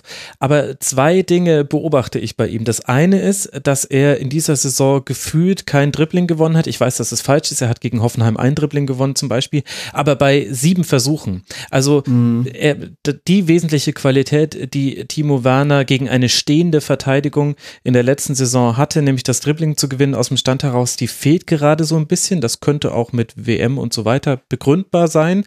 Und das andere ist, dass ich jetzt gegen Hoffenheim und auch schon im Spiel gegen Eintracht Frankfurt, was glaube ich, VfB war ein bisschen anders, habe ich es mehrmals beobachtet, dass er dann den Abschluss fast zu früh genommen hat, weil er will, also du merkst ihm ja, den Willen ja, an, ja. Das spüre ich bis nach München, aber da hat jetzt fast manchmal ein bisschen die Ruhe gefehlt. Und da bin ich gespannt, ob sich das jetzt einpendelt, ob das einfach eine, so eine Zwischenphase ist. Es ist definitiv nicht so, dass er gerade schlechte Spiele macht. Das will ich damit nicht sagen. Aber das finde ich interessant, weil mich sowas ja, eben einfach auch interessiert. So mal zu gucken. Nee, da fehlt gerade so ein bisschen, da fehlt ein bisschen der Esprit momentan. Das stimmt schon. Ähm, aber ja, ich. Äh, ich will es auch nicht überbewerten. Ich will jetzt nicht in eine Krise reinreden. Das ist nur so eine Beobachtung, nee, die ich jetzt nee, bei mehreren Spieltage gemacht habe. Habe ich mich auch gefragt, ob das nicht auch wirklich mit der WM und so weiter zusammenhängt. Der, ähm, es könnte auch sein, dass er einfach ein bisschen überspielt ist. Jetzt hat Leipzig nun mal das Problem mit den vielen englischen Wochen und da müssten jetzt eigentlich so langsam dann auch, wie gesagt, diese Kaderbreite muss dann jetzt langsam halt zur, Entscheidung, äh, zur Erscheinung treten. Äh, ich glaube, das ist so der eine Faktor, den ich sehe, der bei Leipzig jetzt ähm, über Erfolg und Misserfolg entscheidet, ob sie es schaffen, auch alle anderen Spieler einzubinden und ob es nicht immer die, es können, es können nicht immer dieselben Spieler, die, äh, die ähm, Sachen, wie sagt man? Die Kohlen aus dem die Feuer. Kohlen aus dem Feuer, so, danke. ähm, mir ist es mir kurz entfallen. Das können nicht immer Gerade bei einem Werksverein sein. wie Leipzig natürlich die richtige äh, Metapher. Werksverein, so. naja. Naja. Das war sarkastisch. Ja, okay, gut. Sarkasmus im Podcast, ne? Da waren wir. Ja, ja. Ähm, nee, also ich glaube, wie gesagt, sie sind im Flow. Es kann aber halt auch sein, dass der Spieler wie Werner und Forsberg und Paulsen irgendwann müde werden. Und dann müssen halt aber auch die Brumers und Demmes und äh, Matthäus Kunjas äh, halt in deren Fußstapfen treten. Ja, Absolut. Noch ein kurzes Wort zu Hoffenheim. Ich finde, Felix, man kann allein wegen der sechs Veränderungen, die es wieder in der Startelf geben musste, und wir haben ja schon angesprochen, auch wieder viele verletzungsbedingt, kann man dieses Spiel so ein bisschen wohlwollend unter den Tisch fallen lassen. Also ich finde es fast erstaunlich, dass Hoffenheim auch in so einer Partie auf Augenhöhe noch mithalten kann. Man hatte das Gefühl, derjenige, der das 1 zu 0 macht, ist in diesem Spiel, die Mannschaften sind immer im Vorteil, das ist mir schon klar, aber in diesem Spiel fast besonders im Vorteil, weil der andere dann nämlich etwas an seiner Ausrichtung verändern muss. Und beide hatten sich eigentlich so ein bisschen mit ihrer Comfortzone aufs Spielfeld begeben. Und das ist jetzt aber positiv gemeint in diesem Fall. Ja,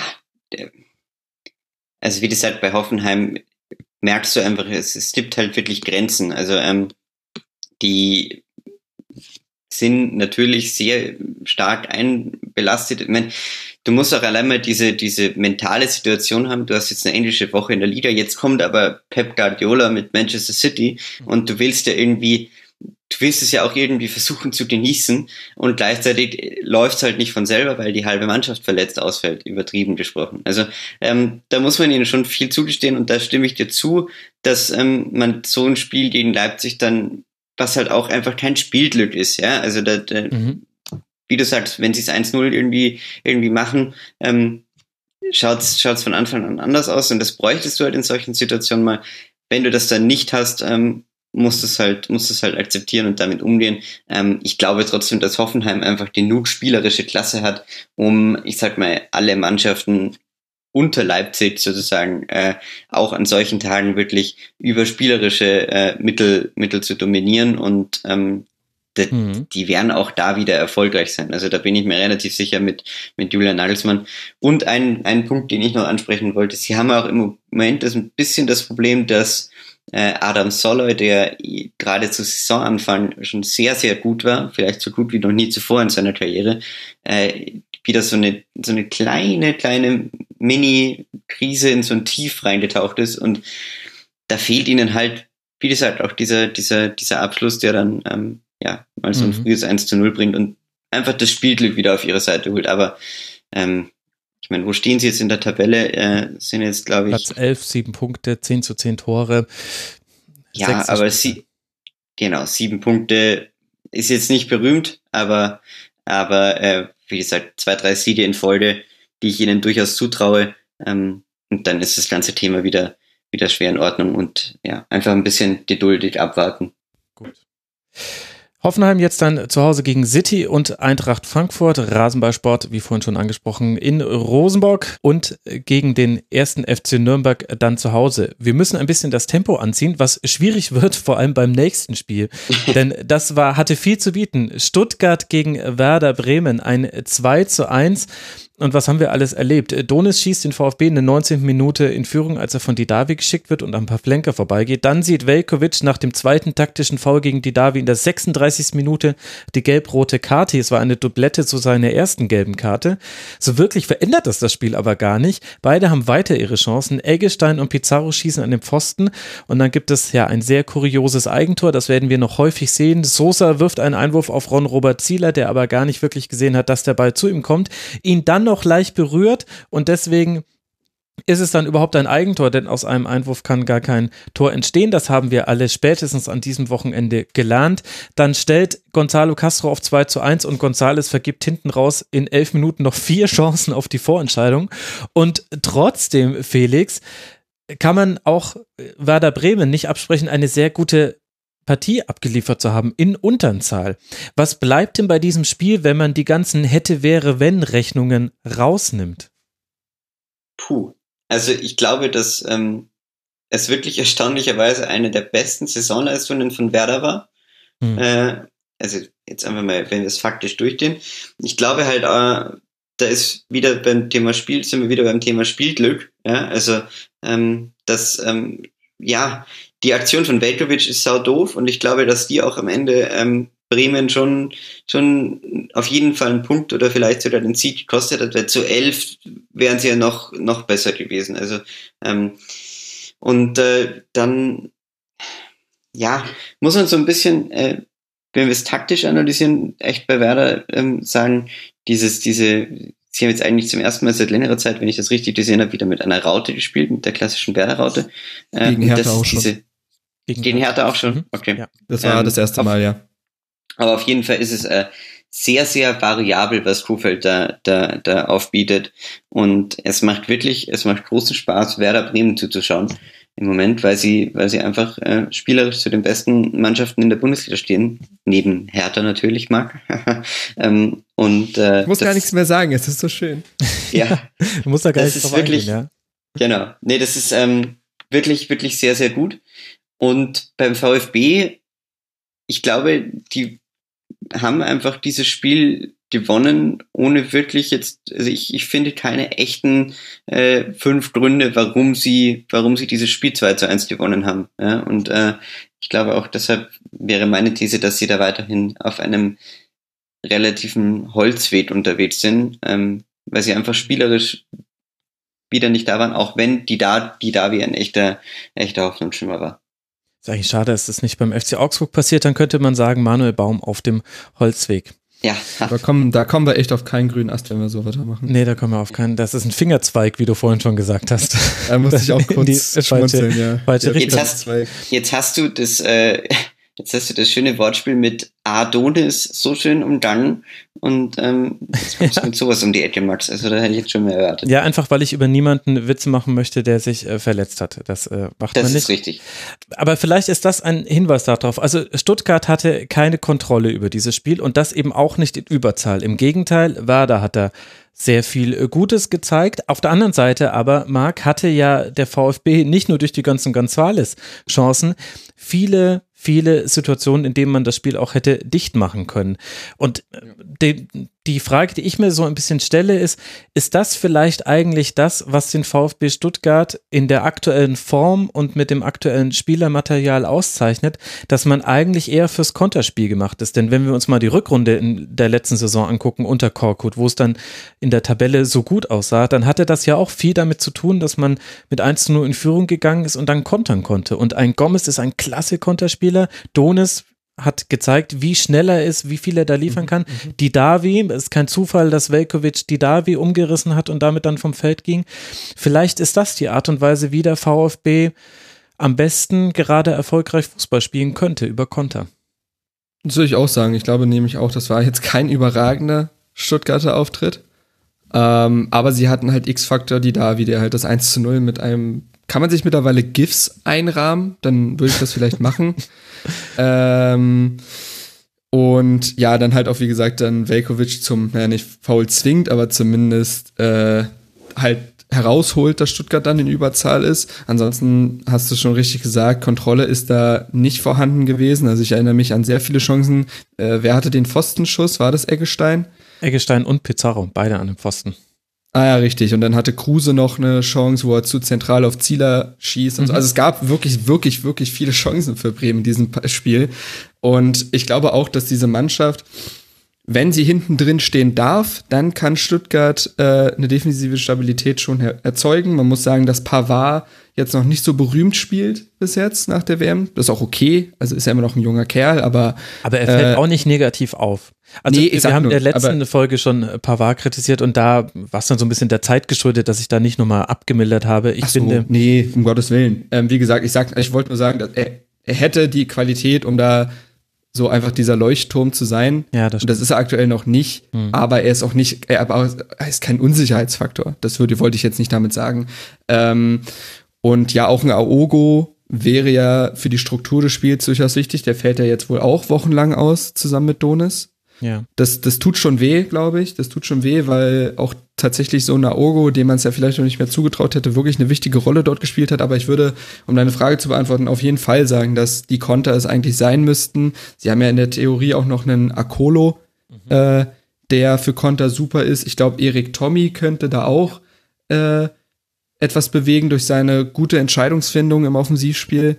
Ähm, eigentlich ja auch einen Maffeo als rechter Außenverteidiger. Also könnte Lazaro ähnlich da die Seite runtersprinten, wenn es dann um die Umschaltsituation geht. Also sie haben auf jeden Fall die Spieler dafür und ähm, ich hätte jetzt eh nicht gedacht, dass Stuttgart, auch, auch wenn sie kaderlich so zugelegt haben, jetzt zu einer Ballbesitzmannschaft werden. Das sollte, das ist einfach nicht Korkuts Stil und ähm, das Bremen-Spiel könnte einfach nur punktetechnisch Aufwind geben. Aber spielerisch war das jetzt ja nicht das Gelbe vom Ei, ne? Mhm. Hm.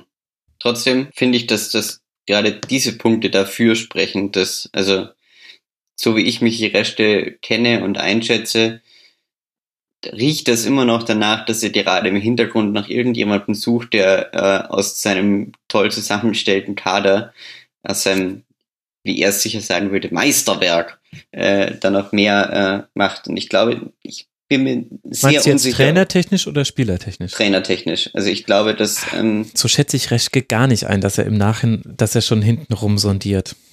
Na, ich sag nur, dass er, also ich glaube nicht, dass Typhoon Korkut der Mann ist, der diese ähm, ja, nötigen ähm, Takt, spieltaktischen irgendwie Umstellungen da jetzt, da jetzt machen wird. Und ich glaube nicht, also ich, ich weiß nicht, ob, ähm, ob das nicht so, ob das noch so lange gut geht.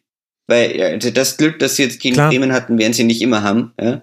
Und irgendwann musst du da Entscheidungen treffen. Und ich glaube schon, dass, äh, also so wie Reste damals Korkut aus dem Hut gezogen hat, das meinte ich nur. Ich glaube nicht, dass er jetzt hier irgendwie jeden Tag rumtelefoniert und sagt, sag mal, äh, Pep, hast du nicht Zeit? Aber ähm, äh, dass, dass es sozusagen irgendwie schon am Überlegen ist, äh, der ist so ein Perfektionist und ich glaube nicht, dass ähm, Korkut äh, die Perfektion für Stuttgart ist, so Mhm. sage ich es jetzt mal.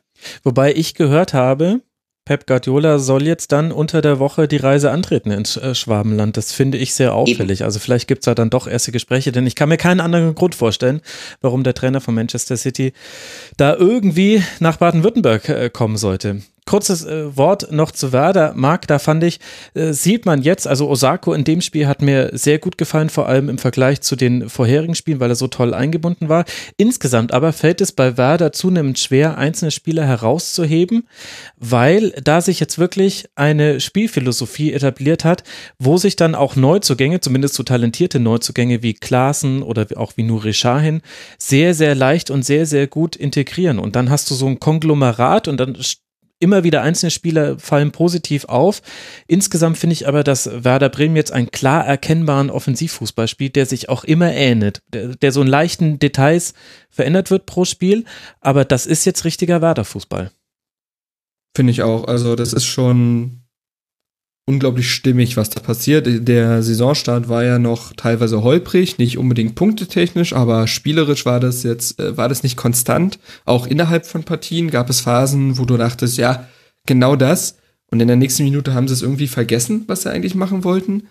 Und da, wie du sagst, sieht man jetzt aber diese Philosophie. Vielleicht ist es ja gar nicht die, man spricht ja immer so oft von Formation, vielleicht ist gar nicht jetzt äh, entscheidend, dass es die Werder-Raute ist, ähm, dass äh, man da jetzt seine Philosophie entwickelt hat. Vielleicht geht das auch mit anderen Formationen, aber zumindest weiß jetzt, glaube ich, jeder Spieler, was zu tun ist und ähm, es befinden sich trotzdem halt gewisse Spieler sehr in sehr guter Form. Also man kann Ja. Maxi Eggestein nicht genug loben, finde ich. Mhm. Also der ist ein Spieler, der ich glaube, ist es nicht sogar so, dass sein Vertrag ausläuft? Das könnte noch sehr spannend werden. Ähm, kommt ganz darauf an, wie Bremen wahrscheinlich die Saison abschließt. Aber ähm, nee, es ist funktioniert. Ich bin mal gespannt, wie, wie, wie es ist, wenn sie gewisse Spieler vielleicht auch mal verletzungsbedingt oder aufgrund einer Sperre, siehe Velkovic, ersetzen müssen. Ob das dann alles genauso funktioniert oder ob das halt personell tatsächlich doch ein bisschen abhängiger ist, abhängiger ist, als du es jetzt gesagt hast, weil da kann ja auch gerade die, immer dieselbe Elf spielen, beziehungsweise äh, Kofeld hat auf alle Spieler Zugriff. Und wenn das dann mal nicht der Fall sein könnte, bin ich mal gespannt, ob das noch weiterhin genauso funktioniert. Traue es ihnen aber absolut zu, weil ich Kofeld für einen der kompetentesten gerade in der Bundesliga halte. Das hat, der weiß schon ganz genau, was er da tut und das wirkt alles so unaufgeregt ähm, in Bremen. Ja, also bin da sehr positiv gestimmt bei Werder. Du hast äh, tatsächlich recht, der Vertrag von Eggestein läuft im Juni 2019 aus, genauso wie der So. von Max Kruse, Gebre Selassie, wobei der eine Leistungsoption mit äh, drin hat. Claudio Pizarro wird natürlich verlängern, davon gehen wir aus. Also schauen wir mal. Aber äh, zur Ruhe Werders würde es passen, wenn jetzt schon vor dem nächsten Heimspiel dann verkündet wird. Übrigens, wir haben jetzt verlängert bis 2024. Er soll die EM dann als Stammkraft spielen. Der VfB darf Dann jetzt aber dann nicht in Bremen. Dann aber nicht in Bremen und auch nicht in Gladbach. Das ist ein ganz eigenes Thema, aber dafür fehlt uns leider heute die Zeit. Der VfB muss jetzt dann in Hannover ran. Sehr wichtiges Spiel für beide Mannschaften. Da spielt aktuell Tabellenplatz 16 gegen Tabellenplatz 18. Die einen haben jetzt gerade ihren ersten Dreier geholt. Hannover 96 wartet immer noch auf seinen ersten Dreier. Das wird ein Spiel zum Hingucken, liebe Freunde und Freundinnen da draußen. Und Werder darf jetzt dann zu Hause gegen Wolfsburg ran und vielleicht sich die Punkte holen, die man hier in Stuttgart ein bisschen auch hat liegen lassen. Wir haben es ja gerade eingeordnet. Tja, wie sprechen wir jetzt über den ersten FC Nürnberg und das, was man da gegen Fortuna Düsseldorf gemacht hat? Die Frage war, wie geht man mit einem 0 zu 7 um, Marc? Und der Club hat die perfekte Antwort gezeigt und zu Hause mit 3 zu 0 gegen den Mitaufsteiger gewonnen. Nicht in allen Phasen überzeugend, aber vielleicht entscheidend so in der Kaltschnäuzigkeit vor dem Tor, die es einfach mal braucht. Also Beispiel, was Luc Bacchio in der ersten Halbzeit nicht schafft, nämlich im 1 gegen 1 gegen den Schlussmann zu treffen, das schafft dann Ishak in der Situation, in der er es hatte in der zweiten. War das dann auch schon der größte Unterschied zwischen Nürnberg und Fortuna, die Effizienz, oder würdest du da noch mehr erkennen? Ich fand schon, dass es ein äh, Punkt war, weil fußballerisch haben sie sich nicht so viel genommen, was nicht negativ gemeint ist, sondern die können beide einfach Fußball spielen. So, das sah auch bei Fortuna auch okay aus. Also die können ja echt kicken. Das ist alles bis zur Chancenverwertung gut. Und dann kostet es dich halt Punkte. Also der Elfmeter zum 1 zu 0, auch von Luke Bacchio oder Luke Bacchio, sehr plump. So, mhm. das darf Wie dir eigentlich nicht. Wird, genau. Hm. Das ist ein, das darf dir nicht passieren. Aber dann hatten sie ja die Chance eigentlich auf den Ausgleich. Genau diese Szene mit Luke Bacchio, der dann vor Bredlo da alleine steht. Ähm, und dann macht Ishak halt diesen entscheidenden Unterschied, macht die Bude zum 2 zu 0 und beendet die ganze Geschichte. Ähm, und wie du schon gesagt hast, letzte, letzte oder vorletzte Woche, hier gehen halt mögliche und potenziell entscheidende Punkte für Düsseldorf verloren, denn wir reden hier von dem Spiel, also du verlierst 3 zu 0 gegen einen Mitaussteiger, der vorher 7-0 verloren hat. Das, das tut einfach. Man sagt ja, also wenn du als Aufsteiger Punkte holen willst, denn, denn wo denn dann so ungefähr, wenn nicht bei deinem Mitaufsteiger? Das ist natürlich eine absolut großartige Antwort von Nürnberg, nach so einer Klatsche 3 zu 0, 3 zu, 0 zu gewinnen. Ich sag mal so, hätte, hätte Fahrradkette, was wäre passiert, wenn, äh, wenn Nürnberg in Rückstand geraten wäre oder den Ausgleich kassiert hätte? Ich hätte mir vorstellen können, dass dann der Kopf sehr anfängt zu rattern mhm. und die Beine vielleicht ein bisschen wackeliger werden. So kriegst du kein Gegentor und bist dann kaltschnäuzig im Abschluss. Ja, auch Palacio macht das ja, oder Palacios mhm. äh, macht das ja richtig gut. Da der Chip dann Löwen. zum 3 zu 0. Mhm. Von Löwen der Pass großartig. Ja, und so sind es, ist es eigentlich ein, ein Spiel von zwei Mannschaften, die fußballerisch absolut mithalten können in der Bundesliga, vielleicht sogar besser sind als äh, ein gewisser Durchschnitt.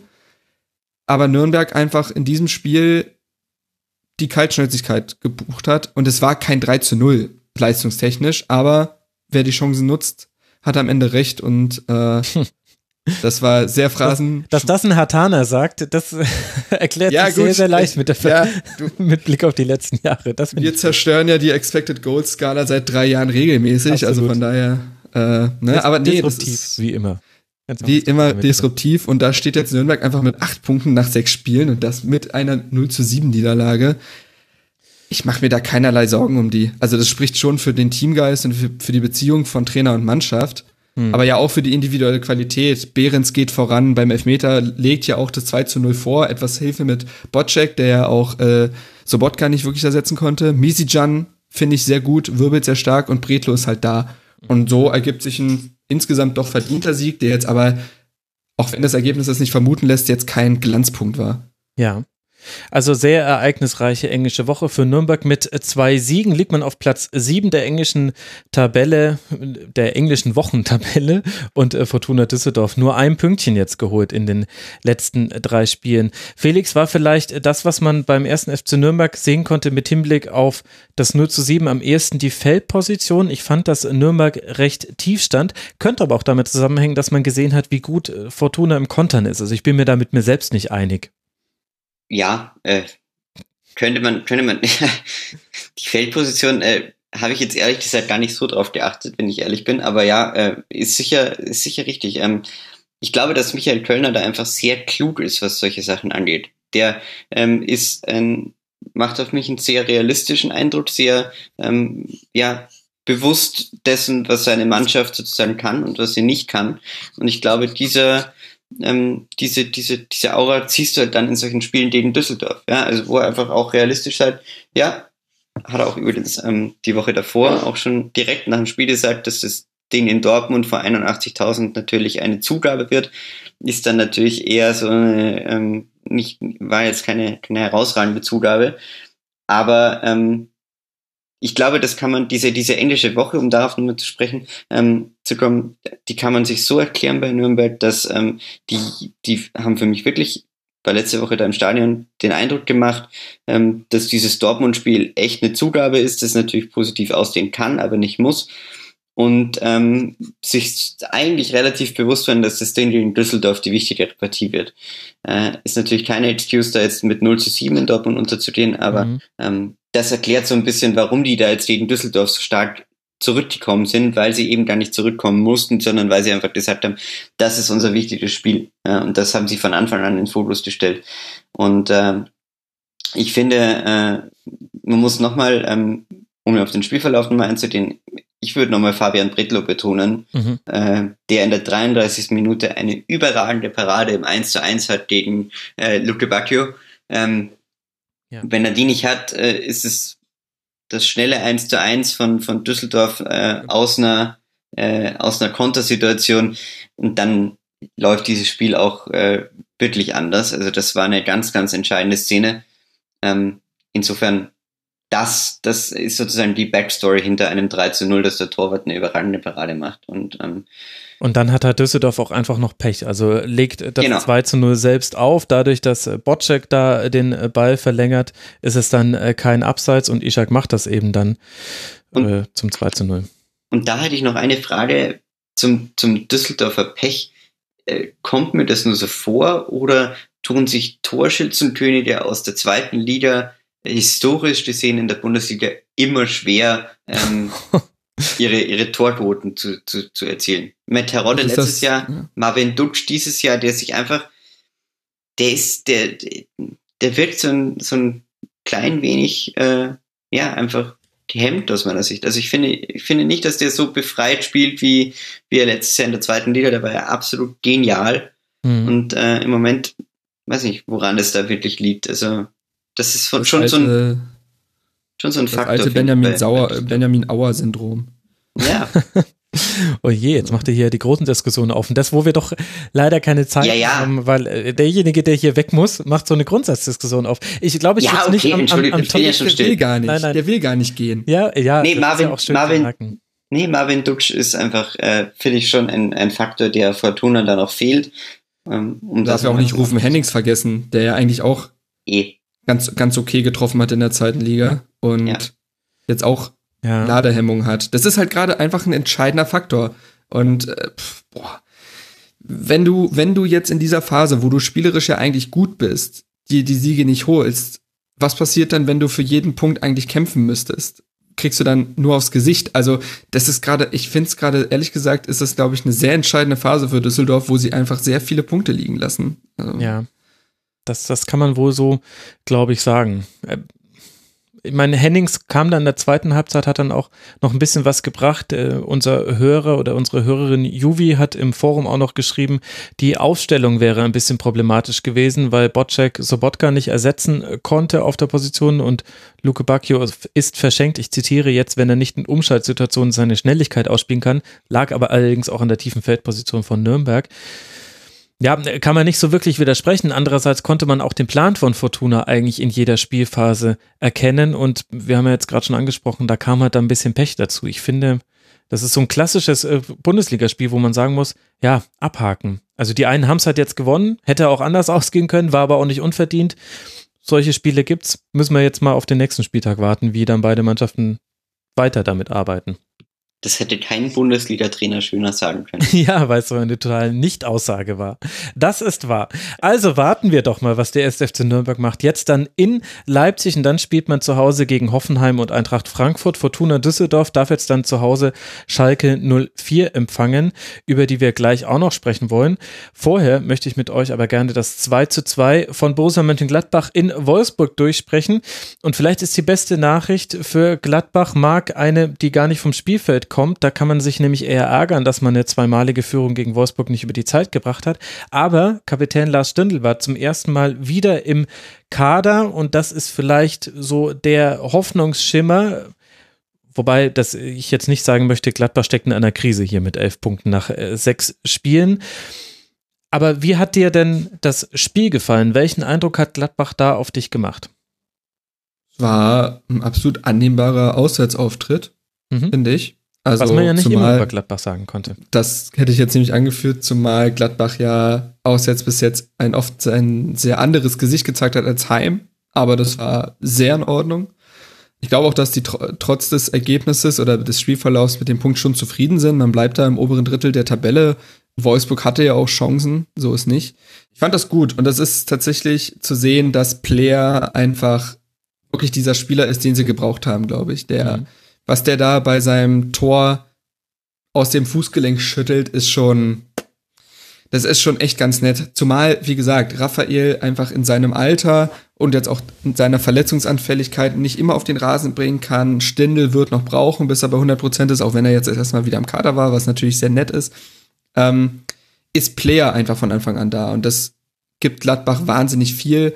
Es ist auch gut zu sehen, dass sie ähm, sie haben ja durchaus rotiert, also Jonas Hofmann war, glaube ich, gar nicht auf dem Platz. Der äh, mhm.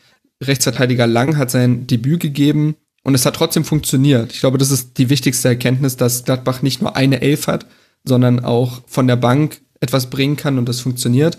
Ja. Klar ist es ärgerlich, wenn du da äh, deine Führung nicht nach Hause bringst, aber insgesamt fand ich schon, dass es ein leistungsgerechtes Unentschieden war, weil Gladbach auch defensiv fand ich jetzt, also grundsätzlich war das nicht schlecht defensiv, aber sie waren halt oft in entscheidenden Momenten zu weit weg vom Mann. Und dann darf man sich nicht beschweren, wenn man die Gegentreffer kassiert.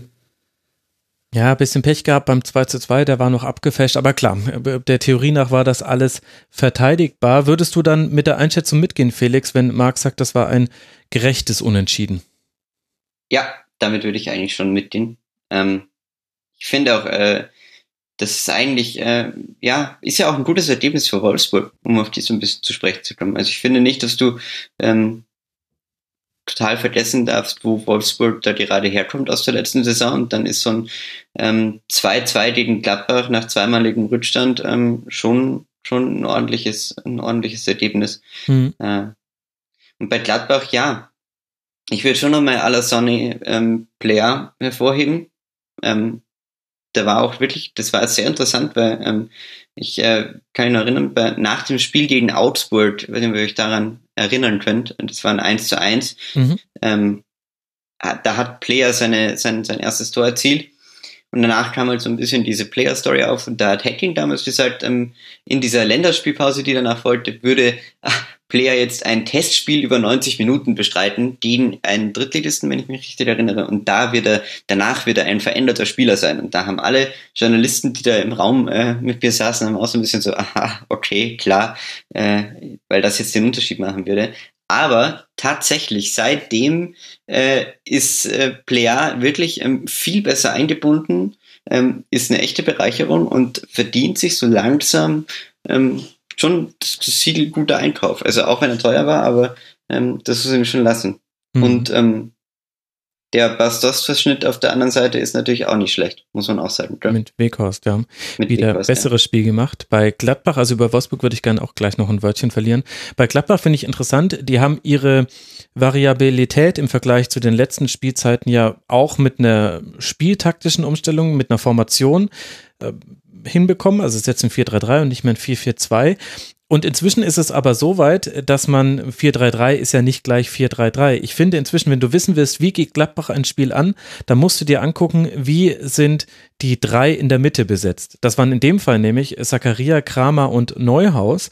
Und da, und das konnte man vor dem Spiel Aufstellung sehen, da konnte man schon ahnen, okay, gut, da wird es wohl viel um Passsicherheit gehen, auch um Schnittstellenpässe, die halt ein Zakaria auch mal spielen kann. Neuhaus bringt so ein bisschen Power auf seine Seite, der soll vielleicht auch Steffen und William ein bisschen bremsen und da viel Oscar Wendt helfen. Und das finde ich sehr interessant, dass Gladbach jetzt zwar nur in Anführungszeichen immer im 4-3-3 antritt, aber allein mit der Art und Weise, wie man da den Kader zusammenstellt, und über Patrick Herrmann haben wir da jetzt dann noch gar nicht gesprochen, kann Dieter Hecking Akzente setzen. Und das ist auch etwas, was ich finde, hatte man in der letzten Saison nicht so. Da gab es das zwar auf dem Papier auch schon, dass du schnelle Außen hattest und spielstarke Außen und Leute, die sehr passsicher waren, Leute, die zweikampfstark waren, aber man hat, wenn man ehrlich ist, eigentlich kaum gesehen. Das war immer die gleiche, die gleiche Soße, Borussia. sag's doch. Nein, die gleiche auch. Und, und ist aber auch wichtig, ähm, ist aber auch wichtig, dass das Hacking jetzt angefangen hat, Drama und äh, äh, wieder mehr einzubinden. Weil ich glaube, ähm, also Strobel war sicher am Anfang, das ist auch sehr gut in Form. Ja. Aber mittlerweile merkst du einfach, also kann man jetzt sagen, Seit dem aber Strobel hat, Strobel hat schon Grenzen ähm, äh, spielerischer Natur und ich glaube, dass das schon jetzt eine Frage der Zeit war, bis ähm, Kramer sich da wieder äh, durchsetzt. Und ähm, daneben, wie du sagst, also dieses Zakaria, ähm, Zakaria, den ich grundsätzlich überragend finde, also als äh, äh, hat sich da auch sehr nochmal entwickelt. Und das, diese, diese Dreier-Mittelfeld-Konstellation ist neu und gut. Und ich bin mir nur auch bei Dieter Hecking nicht sicher, ähm, äh, ob er nicht ein, ein Trainer ist, der, wenn es nicht funktionieren sollte, ähm, relativ schnell wieder dahin zurückkehren wird, wo er sich wohlfühlt, also in die äh, paradiesische Landschaft des 442. Ja, nee, glaube ich nicht. Glaubst du nicht? Glaube ich nicht. Hacking okay. ist einer, der eher jedes Register zieht. Und das ja, kann, okay. da kann man dann auch Aktionismus unterstellen, aber sowohl bei Wolfsburg in der Schlussphase als auch bei Gladbach, wo es jetzt nicht lief, in äh, der letzten Rückrunde und ich glaube, die vorherige Rückrunde, da gab es auch mal so eine Schwächeperiode und es gab mal einen ganz schlimmen Herbst, wo man, glaube ich, im Oktober oder im November, kriege ich gerade nicht mehr ganz zusammen, kein einziges Spiel gewonnen hat. Und da ist Hacking eher dadurch aufgefallen, dass er alles probiert hat. Von ich stelle mich vor die Mannschaft, ich hau auf die Mannschaft drauf, ich hau auf einzelne Spieler drauf, ich hebe einzelne Spieler hervor, ich äh, stelle jetzt mal einen Jungen rein, ich stelle Alte rein. Also so wie, wie wir wahrscheinlich ein Fußballmanager-Spiel spielen würden. So einmal so auf jede Taste gedrückt. Das hat äh, Hacking gemacht. Also da würde ich gar nicht so mitgehen. Aber vielleicht will, ich will auch generell Trainer immer ein bisschen positiver sehen, weil diese Trainerkritik, ähm, die ist zwar auch legitim, aber ich versuche immer das Gute im Trainer zu sehen. Das ehrt dich. Wow. Das, das hat sich jetzt und damit, und damit zu Tomenico Tedesco und Schalke. Nee, erst müssen wir noch über Bruno Labbadia und Wolfsburg ganz äh, kurz äh, sprechen. Marc, da ist mir in dem Spiel aufgefallen, also neben Weghorst, der wieder ein besseres Spiel gemacht hat, ich habe den, langsam den Eindruck, dass Brekalo offensiv der Schlüsselspieler ist und das, und das für den Gegner von Wolfsburg das Wichtigste ist, du musst Roussillon und William du kannst sie nicht daran hindern, Flanken zu schlagen, aber wenn sie sie so schlagen wie hier gegen Gladbach, nämlich von 21 kamen nur vier zum Mitspieler, dann ist es äh, völlig okay. Ja, schon. Also, ich finde, Rossellon spielt eine bis jetzt herausragende Saison als Linksverteidiger, der ja relativ unspektakulär aus Frankreich kam und aktuell, glaube ich, schon einer der besten Außenverteidiger der Liga ist. Zumindest offensiv, defensiv kann ich ihn gar nicht so gut einschätzen. Ähm, William steht dem nicht so viel nach. Ähm, klar ist natürlich, wenn du da vorne so einen Weghorst hast, dann willst du den mit Flanken füttern. Also klar, also die Ideen jedes Mal flach einspielen, weiß ich nicht, ob das das Mittel ist. Ähm, ich bin gespannt, wie es ist, wenn jetzt auch mal ein Felix Klaus irgendwann dazu kommt, ob denn vielleicht so ein bisschen Verantwortung von Brekalo auch runterkommt, weil es auch, finde ich, ähnliche Spielertypen sind. Hm. Ähm, das könnte vielleicht dazu führen, dass sich der Gegner eben nicht auf Brekalo versteifen darf, sondern auch Felix Klaus im Auge behalten muss. Ähm, wobei Renato Steffen ja eigentlich auch so ein kleiner Dribbler ist. Jonas Mali war nicht schlecht, fand ich. Mhm. Ähm, auch eine wichtige Erkenntnis, weil der bis jetzt oft so runterfiel in diesem 4-3-3, dachte man, okay, es gibt keine Position für ihn. Wie soll, das könnte der große Verlierer unter Labadia werden. Bis jetzt finde ich ihn aber eigentlich ganz gut eingebunden, wenn er denn spielt.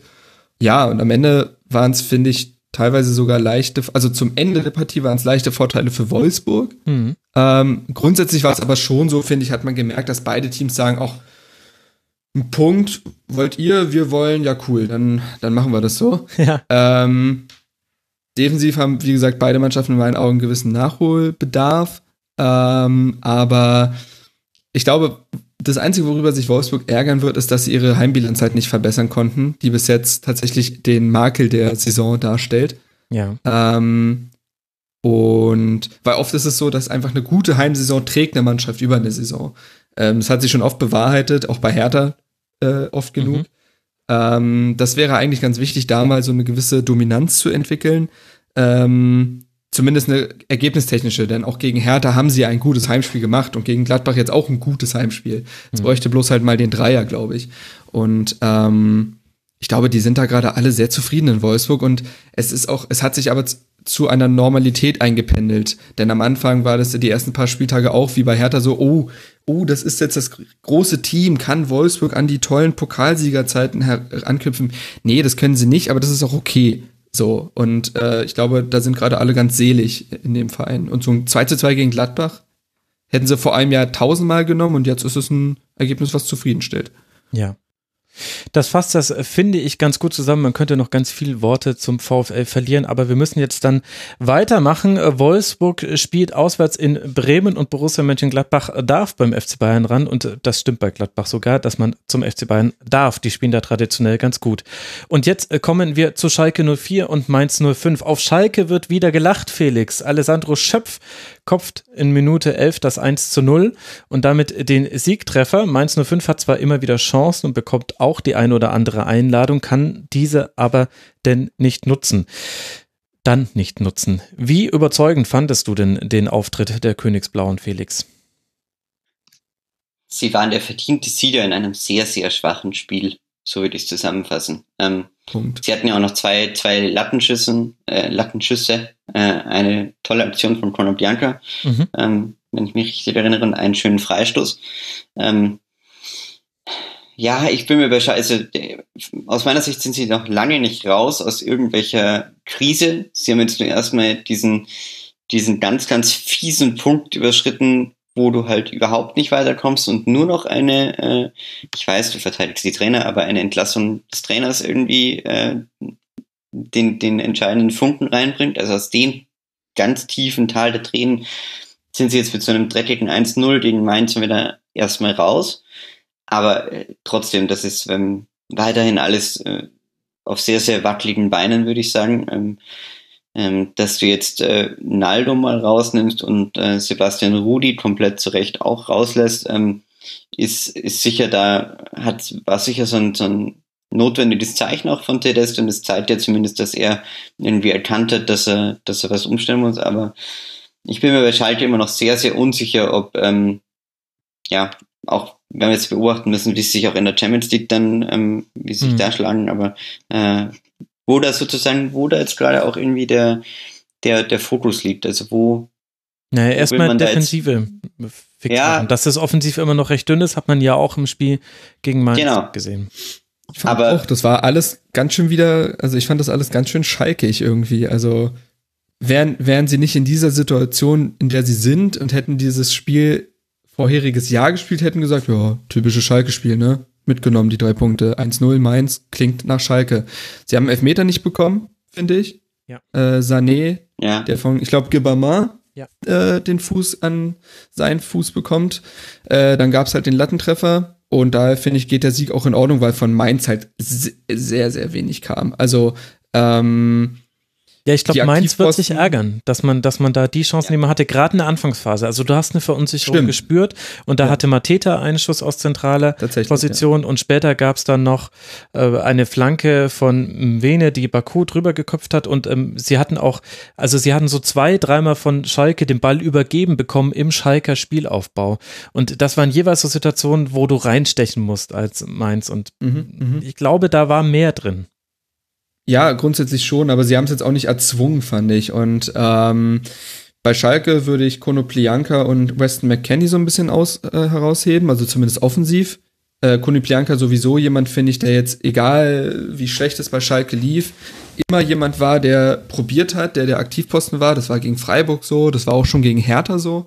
Und Weston McKenney einfach jemand, der den Ball wahnsinnig nach vorne treibt und präsent ist. Ähm, und jetzt da auch aus so einem tiefen Tal kam, der war, äh, boah, der war auch, auch da kann ich aus härter Spiel verweisen, unglaublich formschwach. Ähm, da aber auch oft auf unbequemen Positionen für ihn gespielt, neuen Positionen. Und ich fand das jetzt aber gegen Mainz waren beide Spieler schon ziemlich wichtig. Mhm. Ähm, ich finde, der Sieg geht in Ordnung. Wie gesagt, aufgrund dieses Lattentreffers, aufgrund des nicht gegebenen Elfmeters war das echt nicht schön. Ich finde, äh, Felix hat es eigentlich ganz gut zusammengefasst. In einer sehr schwachen Bundesliga-Partie verdient gewonnen. Und dann ist das den Schalkern auch, glaube ich, alles sehr egal, weil da einfach jetzt erstmal drei Punkte stehen, die ein Brustlöser sein können. Am Ende fragt keiner mehr. Es war bei Hertha gegen Nürnberg auch so. Relativ glückliches äh, 1-0 da gewonnen. Aber du hast den Saisonstand erstmal gewonnen. Mhm. So. Das gibt dir einfach viel. Und ich, ja, ich glaube, äh, Hassan hatte ja noch in dem Schalke-Schwerpunkt gesagt, die werden schon bald wieder gewinnen. So, Hassan, ne? Hattest du relativ früh recht. Und äh, das passt schon. Mein ja. Gott. Muss ja. man nicht überanalysieren, finde ich jetzt. Ja, ja, das stimmt, das stimmt. War nur ein Spiel. Aber es, es steht ja. noch ein bisschen auf, auf wackeligen Beinen. Also das will ich nicht es, bezweifeln. Es gibt positive Dinge, die du hervorheben kannst. Ich glaube, wichtig wichtig auf Schalke ist, ist gerade so das äh, Gesamt Gefüge. Und da kommen dann eben auch so Dinge mit dazu, wie sich Naldo nach zum zweiten Mal wurde er nicht aufgestellt verhalten hat. Und da, da hat dann Tedesco im Nachhinein berichtet, dass es wohl so gewesen sei. Im, im Mannschaftskreis nach dem Spiel hat Tedesco gesagt, das habt ihr euch erarbeitet. Äh, danke, dass ihr so viel gemacht habt. Und Naldo hat dann reingerufen, wir danken dir, Trainer, als der Spieler, der so. nicht spielen durfte. Wenn das jetzt alles so war, herausragendes äh, Verhalten. Und äh, du hast, und überhaupt war diese, diese Situation, dass es alles andere als nebensächlich. Also wir als Außenstehende haben, glaube ich, oft so den Blick, bei der Qualität der Spieler müssen die jetzt irgendwann gewinnen. Und wenn sie dann gewinnen, dann sagen wir auch eher, na, hätte aber auch ein 1-1 werden können. Und wenn ich dann ja, aber ein Zitat ich. lese von Alessandro Schöpf, der hat in, ähm, die Watz hat zitiert, hat gesagt, Zitat, in den letzten Nächten konnte ich nicht wirklich richtig schlafen. Man liegt wach im Bett und denkt, jetzt müssen wir unbedingt gewinnen. Und das sagt der Spieler, der nicht mal irgendwie alle Spieler gemacht, äh, Spiele gemacht hat und dafür zuständig ist. Das ist, äh, das darf man sich nicht, das darf man nicht komplett wegschieben, was das mit den Spielern macht, so gestartet zu sein in die Saison. Jetzt haben sie mal zumindest den ersten Dreier geholt und alles andere werden wir, werden wir beobachten. Exakt, das meine ich, ne? Also drei Punkte geholt und dann ist auch erstmal gut. Ja. Also, es war ja klar, dass der erste Sieg von Schalke, wenn er dann kommt, kein souveräner wird. Das hängt ja nicht ja. miteinander zusammen. Ja, gut, da bin ich mir zum Beispiel nicht sicher. Also, da bin ich jetzt wieder so. Also, wenn man, wenn man schon die, die, die massive Maßnahme nimmt, ähm, dass man, dass man den Abwehrchef der letzten Jahre, der äh, überragende Abwehrspieler der Bundesliga, den du auf einmal rausnimmst, und dann lässt du auch noch deinen, deinen ähm, teuersten Einkauf raus, dann hätte man schon, also das, das waren schon so klare Zeichen, da hätte ich mir jetzt schon mal irgendwie einen klareren Sieg auch gegen Mainz erwarten können. Klar, das Spiel kann ja auch 3-0 ausgehen, wenn die zweimal nicht die Latte treffen, sondern der ins Kreuzeck rutscht. Aber ich sage nur, ähm, das war jetzt nicht der Turnaround für mich. Also das war nicht, ja, ähm, klar. Das war vielleicht so ein kleiner, es war halt so ein emotionales Ding, dass du sagst, ja, wir haben mal wieder gewonnen, jetzt sind wir auf einer anderen Basis, jetzt geht's vielleicht langsam los. Aber ähm, Max, gegen wen spielen sie nächste Woche? Äh, jetzt erst gegen Lokomotive Moskau in Moskau und dann ja. bei Düsseldorf. Also auch nicht so einfach. Ja gut, okay, dann haben sie natürlich auch das Glück, dass sie gegen Mainz und Düsseldorf spielen, wo das sind sicher zwei Mannschaften, wo du zweimal äh, äh, ja einfach überlegen bist. Ah, praktisch gesehen Schalte. Ich weiß es nicht. Also es steht auf wackeligen Beinen und ich finde auch, dass wir Mainz 05 fast ein bisschen zu kurz kommen lassen. Denn ich finde, die haben eine gute Partie gemacht. Da ist Brosinski äh, verletzt ja jetzt ausgefallen. Schon am letzten Spieltag musste er ja raus. Ich finde, das hat Mainz gut aufgefangen.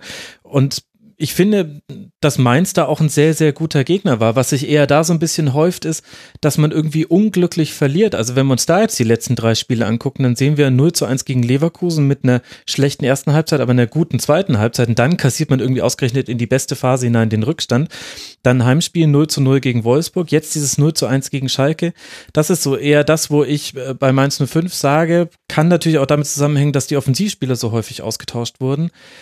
Aber mm, da häuft, da, da erkenne ich gerade so einen Trend, dass man nie schlecht spielt, aber jetzt in, den, in der jüngeren Vergangenheit es nicht geschafft hat, diese eigentlich sehr ordentlichen Leistungen auch in Tore umzumünzen. Punkt. Ja, gut. Schon, ja. ja ich, ich, ich sehe ja Mainz auch nicht kritisch. Also ich glaube auch, dass die eine sehr ordentliche Saison spielen werden. Allein weil die ein Spielermaterial haben, was ich sehr spannend finde, weil da ganz viele Spieler dabei sind, die so besondere Momente kreieren können oder in engen Partien äh, den Unterschied machen können. Bin da auch mal gespannt, ob dieser Boetius äh, vielleicht da so ein Faktor mhm. wird mit seinem Tempo, mit seinen Dribblings. Die haben auch, ich finde auch so ein Gerrit Hoffmann kann mit seiner Schnelligkeit immer etwas bewegen. Also es ist kein absoluter Durchschnittskader. Die haben schon sehr viele spannende Optionen, aber ja, ich fand jetzt das einfach nicht berauschend in dieser Partie. Was aber auch okay ist. Das ist in einer englischen Woche für Mainz absolut erlaubt. Ja, ja, absolut, genau. Wir wollen wir wollen das Niveau, auf dem wir kritisieren, festhalten. Okay, dann gucken wir doch einfach, was jetzt bei Mainz noch 5 noch passiert. Ich finde, ihr habt es ja auch schon ganz gut richtig eingeordnet in den Kontext der Saison. Für Mainz geht es jetzt dann weiter zu Hause gegen Hertha BSC. Und das beschließt diese 191. Schlusskonferenz mit dem Schwerpunkt Hertha ja so gut, dass es fast schon unheimlich ist. Ich danke euch beiden. Ich es danke, passt alles zusammen, Max, bei Hertha. es dir. passt einfach alles gerade zusammen. Und Hauptsache, Alessandro geht's gut. Marc, vielen Dank Dank dir. Marc Schwitzky, Chefredakteur von herthabase.de, at jungerh1892. Danke dir, Marc, dass du mal wieder mit dabei warst. Ja, sehr, sehr gerne. Und ebenso großen Dank an Felix Hasesteiner, freier Journalist und Buchautor at FelixHA18 auf Twitter. Felix, danke dir, dass du dir die Zeit genommen hast für den Rasenfunk. Sehr gerne. Und danke euch, lieben Hörerinnen und Hörern, für eure Aufmerksamkeit. Bis zum nächsten Spieltag. Macht's gut. Ciao.